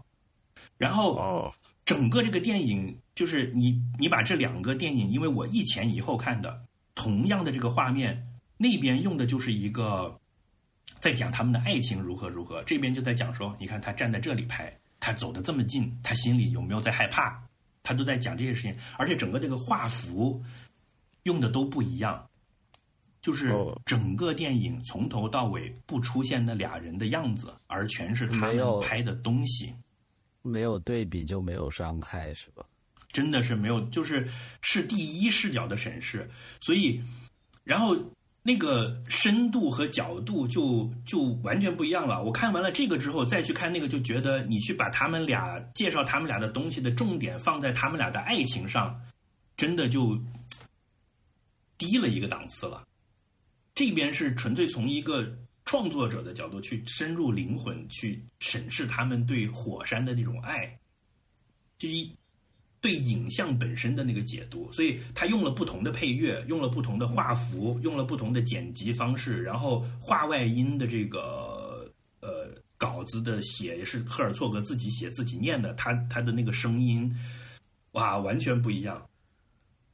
真的，这个就就高了一个档次。如果没有看这个，我会觉得那部片特牛逼。那个《火山之恋》，因为《火山之恋》的那个旁白是 Miranda July，也是我很喜欢的一个女艺术家搞的，很有她的特色，所以就哇，不怕就不怕不识货，就怕货比货。嗯，所以就毫无疑问，哦我今年这个就赫尔措格就就拿走了，就是一种你本来很强，就像你在那里跑步，哦你是全校跑的最厉害的人，跑的最快的人，然后你都已经马上要冲线了，突然冲出了博尔特，是 所以这个大西瓜帮我们看过了这两部，我们可以直接看后面那一部了。不，你可你可以把两个都看了，我觉得两个都看是很值得的。你如果只听了我这么讲，就只看赫尔措格这个，你可能收获也没那么大。但我看赫尔措格这部的时候，真的是重重走你的心路历程。对对，我看赫尔措格这部的时候，这是那个那个影像的本身的这种震撼力，真的是让人震惊。就是我当时在看，我心里就想，哇，这是真的是用得上 “stunning” 这个词，让你就感觉到整个人类是如此的渺小，就像生活在一片激流之中，在飘荡的树叶上的蚂蚁一样。就感觉你看着那个岩浆在流动，你突然意识到我们脚下的大地都不是坚实的，我们是在飘的，随时会被搞翻的。我甚至觉得，就是它里面的那种线条和颜色出现那种诡异的那个美，我甚至就觉得克苏鲁是非常有道理的。就是人类为什么会发展出一套克苏鲁的体系？就你在这种强大无比的力量面前，你是你你只有臣服。然后就是所谓的什么上古之神啊、旧日支配者呀，你想想看，地球里面到底有啥？就那个力量简直之大之宏伟。就他在这些影像里面，就是赫尔措格帮他们把他这个影像的这个核心这个点给解读出来了。嗯，是高是对，所以我今年的最佳纪录片是是是是是赫尔措格的《星火》，呃，嗯 The Fire Within》。好的。好，我觉得我差不多都讲完了。对，还有一些值得那个推荐的，我就不费口舌了，我到时候在 show notes 里面跟大家都点一下就好了。比如说今年哦哦在街上也很不错，法兰西特派也挺好。哦，还有那个什么报丧女妖，我觉得也很棒，虽然看不是很懂，有一种 有一种不我明觉厉的我被预告片片里面的爱尔兰口音吓到了，没敢去点 进看，感觉我应该会听不懂，不敢挑战。不敢挑战。爱尔兰口音真的很不错哎。那个翠宝看了脚趾还没看，对不对？我已经在电脑里面下好了，但是还没来得及看。这个是其实是我今年就是年度最佳的，就是种子选手来的。但是我我看了我我我能感觉到他很厉害，但是我没有完全 get 到。是是，没没关系，我们先推荐一下呗，大家看完了可以再讨论对，一下。这当然这个是是非常值得关注的电影啊，就你肯定不能错过它。是是，嗯，呃，我我给大家很快推荐一下今年几部，我觉得大家值得去看一下的，呃，速度比较嗯快，说一下。那个、电影呢，有一部可能是比较有争议的，就我我觉得我说完了，可能大家我也不知道推不推荐好，因为看大家自己的这个审美喜好吧，就是你要要要媳妇儿看的那个？，啊、就是那个也不是啊，就是这部片本身是很有争议的。就是我看了那个那个就是《Call Me by Your Name》的那个导演的新片，就是他那个叫、哦讲吃人的那个是吧？所有对，Good Bones and All。就其实这部片是这样子的，它是在年度榜单里面，它同时出现在了多个若干个最佳榜单，然后也出现在了类似什么金酸梅这种什么最差电影的榜单里面的，就是嗯。有很两极化的一个呃评价。然后呢，我看了之后，我其实本身是很喜欢的，但是我也能知道为什么大家那么不喜欢他，就是我觉得他有一些地方可能是故意在挑战观众生理上或者心理上的一个极限了。就是我当时看这部片也是全程觉得很不舒服，就是因为他、他的整个故事是这样子的，就是他，呃，他首先说他好的地方吧，就他首先他其实是一部公路电影，就是它里面有很多镜头呢。因因为之前不是《Call Me by Your Name》是在意大利拍的嘛，对吧？嗯，那这部片它其实是在美国拍的，然后而且是在美国很多地方，就其实从镜头上，它让我就是想到很多点，很像那个赵婷的那个叫他那部片叫无依之地无依之地，对吧？就他有很多那种美国本身很荒凉、很你知道中国也有无依之地吗？呃有中国的吧，无依之地有吧？就是成都，就是所有的人都是 零。什 么好吧，好吧，谐音梗要扣分好。然后，然后一，然后它本身又是一部就是青春片，因因为基本上这部电影里面有很多的章节呢，就是它的主角是有一个黑人少女，然后男主角就是甜茶嘛，但是他们都是那种你如果从他们的服装来看，其实都是那种。呃，很底层的废青吧，然后就两个人开着一辆破车，就那那那车，你看它随时会抛锚，然后他们就在美国穿州过省，就是很多那种很破破烂烂的公路啊，很老旧的加油站啊，然后但是他们又拍的很美，然后两个人可能就会在路边，譬如说在夕阳下面抱在一起啊，卿卿我我那种，然后就就很多这种镜头，对吧？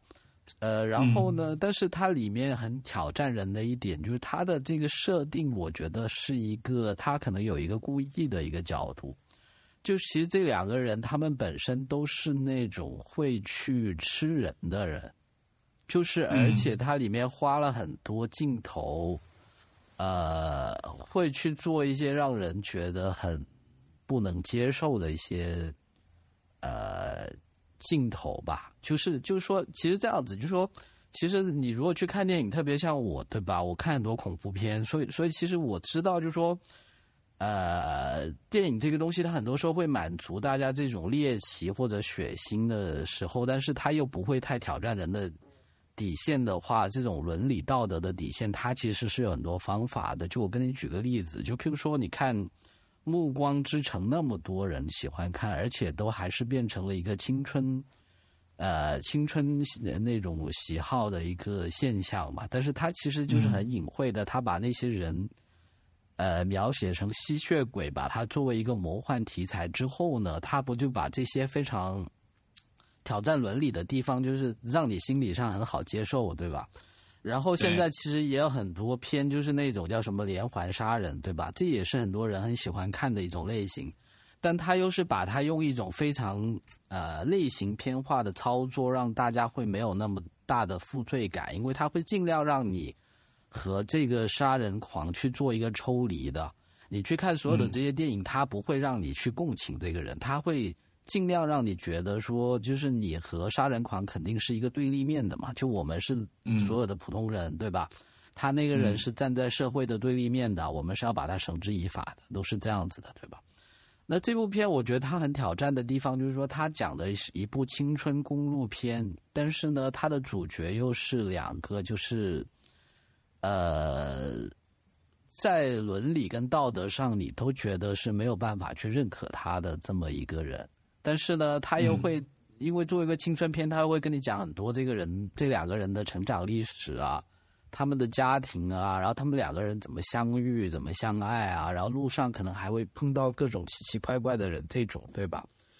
所以，所以我觉得就是让我看观影的整个过程，觉得就是受到了很大的挑战哦。就是一方面你会很享受那种青春片跟公路片的部分。但是另外一方面呢，因为他又是用通过很多这种这个角度去拍呢，其实你是会很难不去跟这两个主角去产生一些共情或者理解嘛，因为他拍的角度就是这样子，跟你看那种什么呃恐怖片啊或者连环杀手片，它的这个切入点是不一样的。所以就是你很多时候也会自己受到这种伦理上一种非常大的不舒服的一种冲击和一种感觉自己在伦理上受到了很大的挑战。但是我自己看完之后，我就觉得说，虽然我看的时候也觉得很不舒服，但是我觉得拍电影就是这样的电影还是很有价值的。就抛开它本身一些。呃，电影画面很美啊，然后里面的演员也都很棒啊。这些之外，技术层面的之外呢，我觉得它也也会让你对这种人性跟社会有有很多的新的洞察吧。就就我觉得今年我可能我的主题就是这种对人性跟社会的一些洞察的一些角度，所以我觉得就这个角度呢，这部片我觉得大家还是很值得去看一看，因为我觉得它还是。呃，花了很多心血，很美的一部电影哦。就是我能理解很多人把它说的很烂，因为其实整个观影的过程，我觉得也是有相当不舒服的一部分。但是我觉得它还是很……他还这个还入围了威尼斯的哇！今年的威尼斯还得了个银狮奖啊，得了最佳导演，但是没得金狮。就我觉得它是一部非常。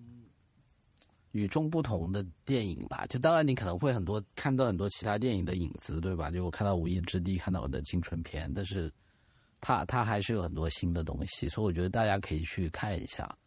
然后我再推荐几部连续剧吧，就是有两部可能我们之前已经推荐过了，就是讲医药的，一个就是那个《疼痛难免》，我们好像有一期说过了，我就不说了。但这。绝绝对是今年比较好的一部剧，对吧？第二个是什么？然后还有那《疼痛难免》，对，《疼痛难免》和啥？不是。还有另外一个就是《成瘾剂量》，那个你好像之前也说过，但是后好像后来对对对，呃，那个我们在好像后来节目里面就没有提嘛，《成瘾剂量》是讲那个美国的那个，它基本上是基于一个，这两部其实都是。Somehow 是真人真事的嘛，对吧？但是可能疼痛难免，那个更多是妇产科医生他自己的一个观察。然后成瘾剂量讲的是那个鸦片，呃，阿片类药物在美国成瘾泛滥，然后背后就是这些药厂怎么样用这些制度的漏洞啊，怎么样搞到很多家庭支离破碎啊，等等，对吧？就就我觉得他这部片成瘾剂量我没有看完，我只看了前三集。因为我的那个 Disney Plus 到期了，而且看看起来整个太不愉悦了。我那个时候正处在一个非常痛苦的过程中，我就没有继续看下去。哦，但它确实就是你看到的，就是一个社，它它让你看到很多社会的阴暗面吧。当当然，对，其实这部片呢，成瘾剂量也还好，就是说它不管怎么样，它最后其实这个 case 到最后就是说。呃，成瘾剂量的这些药，最后还是被又又被推翻了嘛？就是说，他虽然之前是做了很多不好的事情，那最后 somehow 也不能说坏人可能也没有得到惩罚，但是至少这个事情是没有再继续下去了。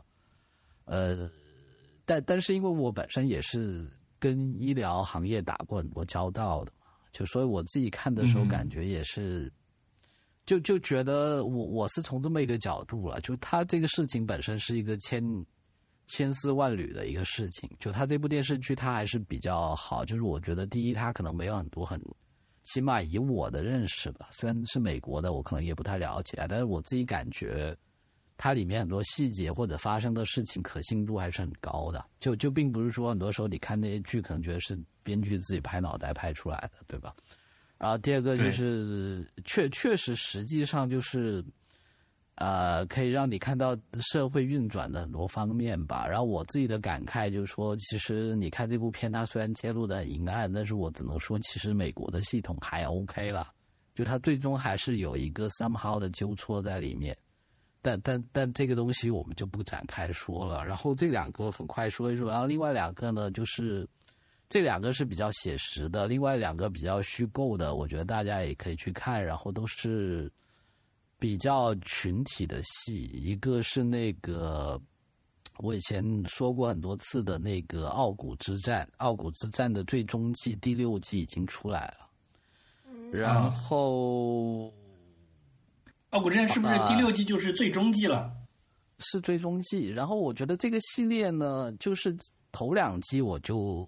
不包括进来啊，因为我觉得他头两季其实还是有明确的主角，然后也是比较传统的律政剧的。但是我觉得最后这三季呢，就变得很神叨叨，就真的是很神叨叨，就说他是用一种很写实的风格去拍一些很架空的东西。就就就我我我之前不是跟你们介绍过啊，某一季他的那个。他的一个设定是，好像一觉醒来说，这个特朗普没有当选总统嘛，对吧？然后他完全是一个平行时空的一个事情嘛。然后第六季也是类似这样子。第六季很神奇的就是说，他们这个律师事务所呢，他整一部片的一个大背景就是一直有很多抗议者在他们楼下做抗议。就是说，然后就是他会做呃有很多背景的设定，是你觉得这件事情好像是真的，但是其实是没有发生过的。就就譬如说，你会觉得说，哎，今年你看到就会觉得说，美国好像真的有很多暴乱啊，有很多这种抗议啊，对吧？但是其实他设定的那个东西呢，就是他所所说的这个城市芝加哥是没有发生过他说的这些事情。但是它会让你感到就是这种时代的一个大的一个氛围嘛，然后譬如说他又会在新闻里面就会看到，譬如说，呃，就是什么，譬如说在今年年初不是那个呃美国的最高法院的那个判例是，呃把那个流产的权利给没了嘛？但他这剧里面他是讲了另外一个，他是讲这个什么最高法院推翻了同性婚姻的一个一个。一个案例，但其实这件事情在在现实当中其实也没有发生，但他就是会这样子去讲一些用很写实的角度去，就是一种挖衣服的感觉。对，就是有一种很平行时空的这么一个一个感觉。然后，但我觉得它它里面的一些设定还是挺有意思的，就是我觉得都是一些就是非常作者自己很个人的对一个社会的一些观察。然后另外一个也类似的就是白莲花系列，我觉得这个也还是值得推一推的。其实我啊，这个我还没有看的时候就觉得觉得很好。然后白莲花度假村呢，它是这样子的，它它其实每一季都是把设定设定在一个一个五星级酒店里面，然后它也是一个群戏，就是没有一个固定的主角。就他其实有一帮人，然后可能有几个故事在那里同步发展的，但是他他这部片呢，就我觉得跟《傲骨之战》不太一样，就是这部片它本身是一个很精巧的，就是我觉得《傲骨之战》本身是有一点神叨叨，就是那种有一种就是编剧可能是嗑药嗑嗨了的感觉，然后《白莲花》这个呢，就是你觉得作者他是。非常精巧的一个表钟表的一个感觉，他会把每一个人物呢，就是一级一级递进，然后这些人物的性格啊，他的关系啊，就是一层一层慢慢剥开给你看，就你一定要看到最后一集，整个故事整个拼图都拼全了，你你才会去看到一个全貌，然后就觉得说啊，原来是这样子，但是。他就是会用很多这种人物关系去讲很多，也是这种他对社会的跟历史的一些观察吧。就就是大概的主，对对对，就譬如说《白莲花》，它的第一季呢，它是讲发生在夏威夷的一个五星级酒店的故事。那它主要是讲那些什么阶级对立的，就是呃，譬如说很多不同人物，但它基本上讲的是这些呃。呃，就是比如说有钱人啊，跟这些服务阶层的一个差异。然后第二季是在西西里呢，呃，我觉得他就是主要是在讲两性吧，他主要是在讲男性跟女性的这些权力结构里面的一些问题，就我觉得还挺有意思。说这两，哎，所以他现在第二季结束了吗？还是还是说还在连第二季已经结，呃，第二季也都完全结束了，所以是已经养熟了，可以去看。我看的感觉是，我觉得跟那个《Why Woman Q》第一季很像，就是节奏非常的快，看起来非常是是，就是他所有的人物台词都都是，就所有的细节都是很精巧、很很精巧去去写的吧，就是没有什么情节和台词是闲笔，就你看到最后都觉得就说成熟的。这种好看的电视剧。是的，是的，就就是每一个每一句话，每每一个情景都是对人物或者是剧情是有用的。是的，好啦，我就推荐这些了，大家可以去看一下。好的，好的，但但但总体就说都不是一些 feel good 的东西了，就是，所以可能大家对我觉得你就是你的今天今天就今年的推荐，你从刚才到现在一共讲了五个，全部都是那种难受的。就说明你今年真的休息的很好，就精神力很充沛，你不会有我们这种就是啊，我找一点无脑的看着爽的东西来看一看，就是可把我累坏了，我得躺会儿这种感觉。是的，呃也也也有啊，就那部分就没有列到推荐里面了。我就 侏罗纪公园吗的《基入侏罗纪世界》，就今年的那一部一百六十分钟。然后看了那那部片一百六十分钟，我都还看了一百二十分钟之后，我就在沙发上睡着了。就是哎呀，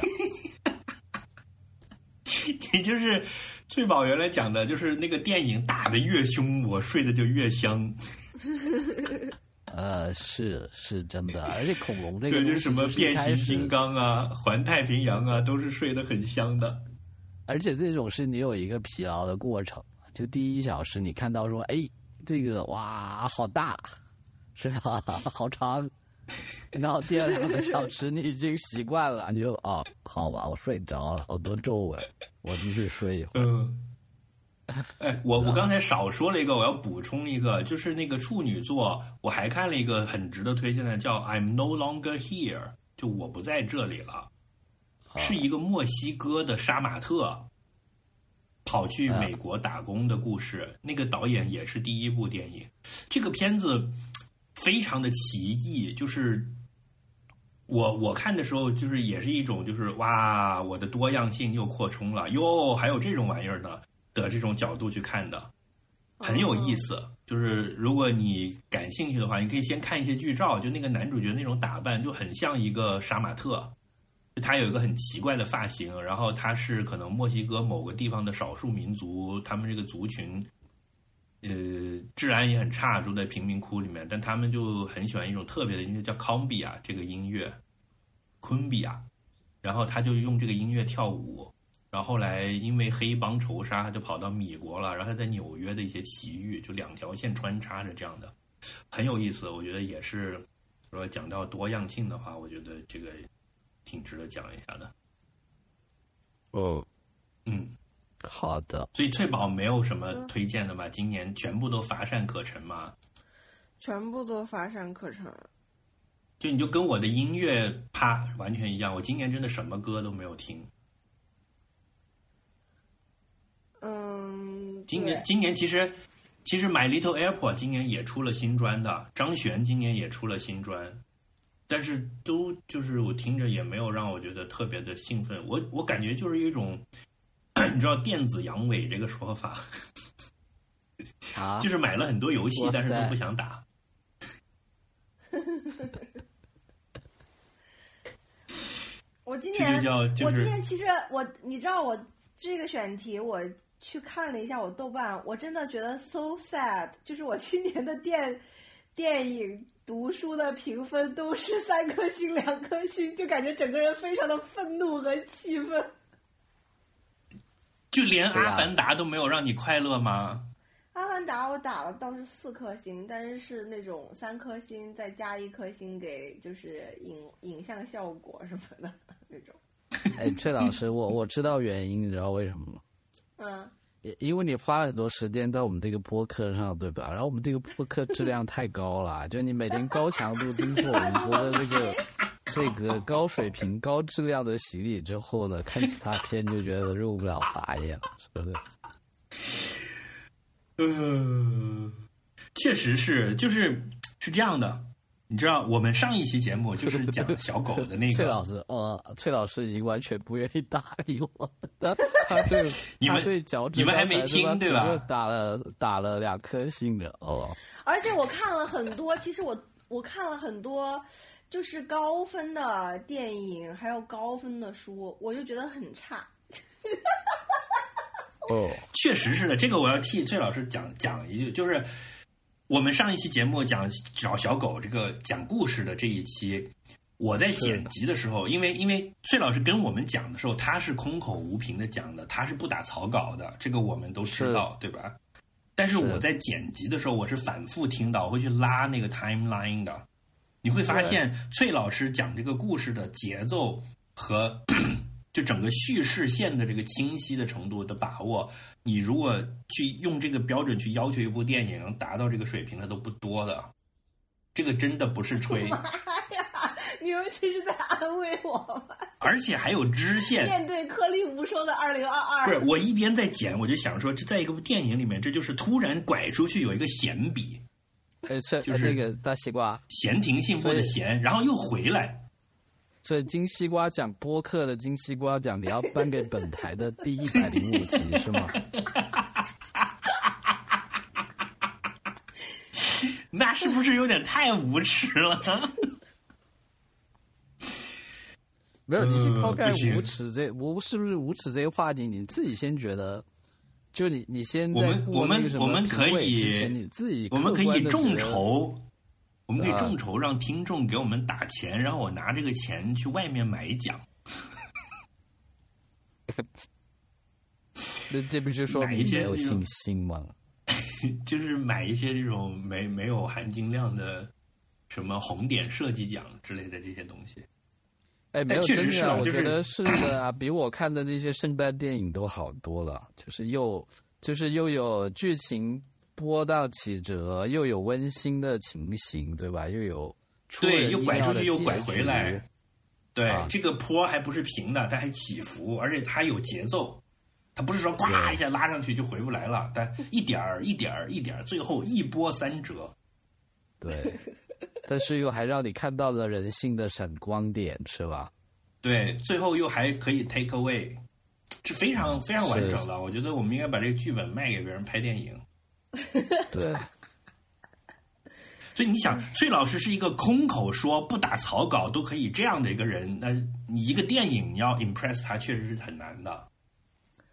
我真的太难了。呃那我我我嗯这样吧，我还是推荐一个吧，就是支持一下我们女性创作者。那个也跟脚趾刚刚推荐那个电影，我觉得有点类似，就是那个那天我有给你们发那个好笑的那个短篇小说的那个作者村田呃村田沙耶香，就是啊他推荐他的两本，一本是那个《地球星人》，那个应该大陆不会引进了，但是网上已经有那个直接网页版，那个去搜就可以，或者是那个电子书也可以。他也是因为嗯，还另外一本就是他我那天发的其中发到群里的一个短篇小说的那个短篇小说什么地球星人吗？对对对，一个叫《地球新人》是一个长篇小说，然后还有一个短篇小说是《生命式》。这两本书它的主题都是类似的，其实是因为她本身是是一个女性嘛，然后她其实思考很多这种就是完全解构人类的所有的道德体系。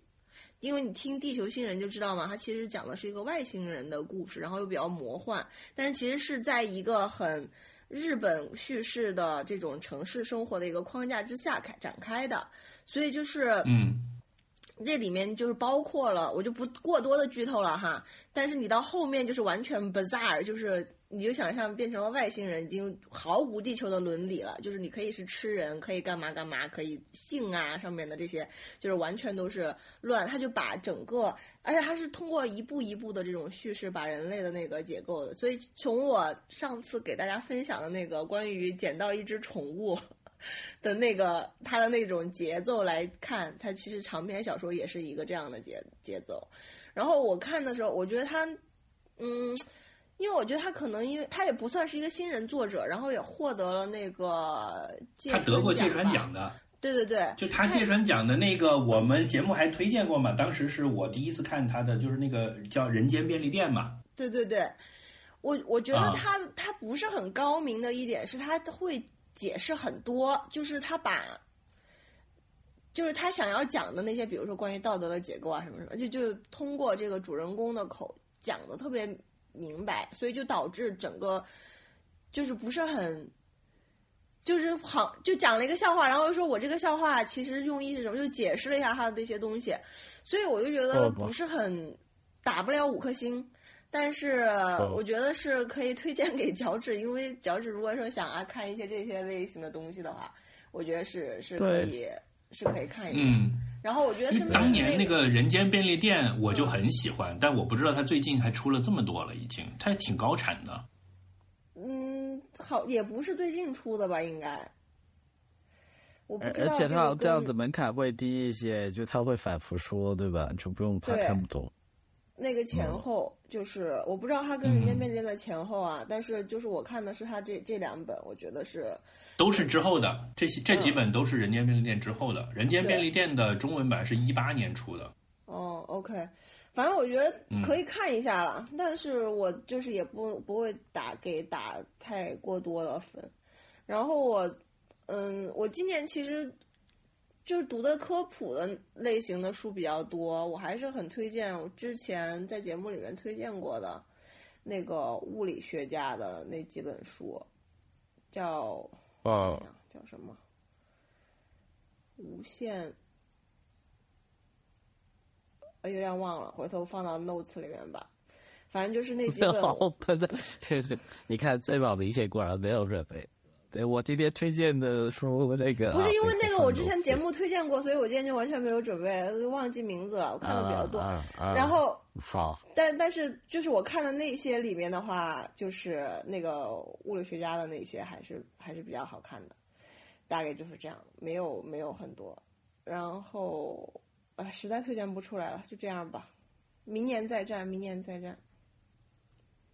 好，祝祝我们二三年都可以比今年更丰富。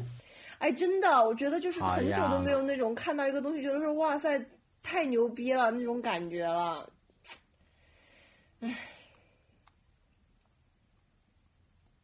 期待。我今年还是有的，这种感觉我今年还是有。嗯，我今年一个那些啊，对吧？不是我今年一个最 最近的一个，哇，他太牛逼了的是，我在家里发烧，然后我点了一个那个，我点了一个那个那个叫啥，台湾那个叫什么来着？那个甜点，哎呀，我靠，我现在真的变鲜蠢了。芋仙，哎对我点了一个鲜芋仙，然后那里面有冰沙，有有那个芋圆，然后我就病死床上惊坐起，你知道吧？叮咚，门铃来了，然后我就穿上睡裤跑出去，然后接过了我的芋圆芋圆冰，然后一吃，我操，太牛逼了，好好吃啊，又软又糯，又甜又冰，嗯，爽。哦，牛逼，对，里面还有链子哦和红豆，嗯，永远都可以期待甜食。对，无论人生甜食，对，无论人生多么跌宕起伏，是吧？哎，我昨天圣诞节去蓝色港湾，蓝色港湾我就是那里面很多店嘛，那里面就是我唯一三个，就是过去一年会点名，就是每去每次去的都会去一下，而且购物超过三次以上，就是每个季度购物超过三次以上的店，嗯，全部都倒闭了。还能毒奶是吧？发挥到极致真的了，是吧？，我觉得真的特别可怕，除而且除了不是什么毒奶，而且不是什么冷门的店哦。呃，其中两个，一个就是鲜芋仙，然后还有一个就是牛角村。牛角村是我们，就是他那边他那个白面包很好吃，就是不是那种甜的，是可以做三明治的那种。所以就是以前经常，而且牛角村我还在那间那那间牛角村充过钱，就是充过几百块钱，然后就是买啊什么的，就是是认真的支持他们家生意的。结果昨天去就关了，整个收掉了，但是 logo 还在那里，就还没有被其他的店替换掉。然后第二间店就是鲜芋仙，这两间店在那个地方应该也至少有三五年了。鲜芋仙也收掉了，鲜芋仙被哈根达斯取代了。我一整个就是，我操哦，我的妈呀！而且重点是鲜芋其他的仙被哈根达斯取代了，这句话就是这里面包含了民族情绪、资本反美，怎么可以？真的，我就嗯，而且重点是哦其他的店没有我经常光顾的了，就我经常光顾的。哎，我真的不懂哎，就是哈根达斯它点在哪里？它又难吃又贵，还整天开在那些好码头。是啊，我也不懂，真的不懂。蜜雪冰城什么时候收购哈根达斯？他们应该是有一个比较好的 CFO，所以他们有很多钱，可以乱花钱。好的吧？所以你今年最快乐的时刻是什么时候？我我今年吗？嗯，我今年最快乐的时候还真是看那个新裤子的演唱会，因为我那个时候也不叫快乐吧，就是我觉得是印象最深刻的原因，就是因为我真的是很久没有见过那么多人了。啊，就是你专门跑去苏州看的那一次是吧？对，那个场有五万人，就是是一个、是一个那种大的足球场，是内场都超你当时不是说还感觉很不适应吗？你觉得新裤子现在都成了在这种场子开的乐是队了？是是是是非常大的一个正规的演唱会。我我已经嗯两年多没有见到那么多人了，就是那个气氛、那个氛围感。那那但在你心目中，新裤子还是一个啤酒只能卖二十块钱的场子的演出的乐队。现在可别说了，现在什么垃圾场子都是三百块钱，我两百、两百、三百吧，就一百八是嗯，最便宜的学生价了。现在看脱口秀都要一百八。嗯，我我昨嗯天看那个月亮组里面，不是昨天，前几天有一个人他在英国看的乐队，我的妈呀，就是全是一 The Eagles、The Who、Rolling Stone、Coldplay，就是这二零二二年哦，就都是嗯这个 level 的，看了几十场哦啊。哦，还挺 New Order 和 Pet Shop Boys 不是合作搞巡演吗？当时我还想搞票呢，一九年的年底，然后当时想我要是能买到票，我就飞去美国看。那时候我还有美国签证，我觉得二零后来就取消了嘛。二零二三年是可以了，二零二三年这些这些老一辈的也都在出来捞钱了，我觉得可以，他们。办了，他们就是延迟了，然后现在已经成功举办了，然后我就错过了。嗯，嗯，但是我跟脚趾在北京看过 Shop Boys 的演出，在五棵松哎是馆耶，是耶，耶，嗯，是的所以我今年就是恍如隔世。看演唱会，我觉得是我今年的确实是一个很记忆犹新的一个。嗯，你说起来，那次脚趾和我看完 Shop Boys 的演唱会，晚上我们开车在长安街上，我的眼镜儿还飞了。是，因为因为当时这样子，就是说还有，因为当时除了我们两个人，还有另外一个人，然后还有一个人开车然后我就他对我们俩都有点喝高了，然后我们就做出了一些不太理智的举动。我就打开天窗，我把我人就站出去了。这就是开过长安街，经过天安门的时候，我就把天窗打开，然后人站出去了，就是做阅兵状，you know。就现在想起来，就还好，11那个的时候有司机很多比较负责任。十十一期分分钟飞出去就没了的时候，很多那种小学生都都会那样。对，真的其实挺危但险的。是因为想起来，但因为风很大，然后我的眼镜儿就被吹飞了。然后第二天早上我还拉着脚趾去商场陪我配眼镜儿。哦，对，去潘家园了，我想起来了。对回想起来恍如隔世了，这就好像已经是小时候的事儿了一样。确实是小时候了呀，那时候我穿的衣服都是小码。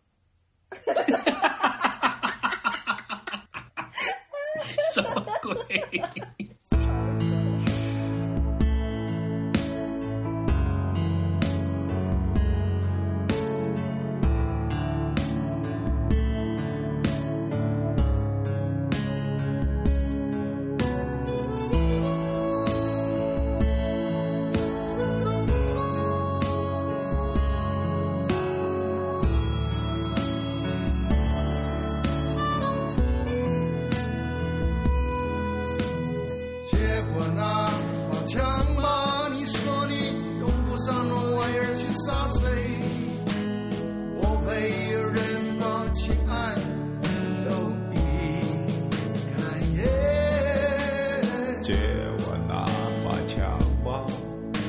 可借我五毛钱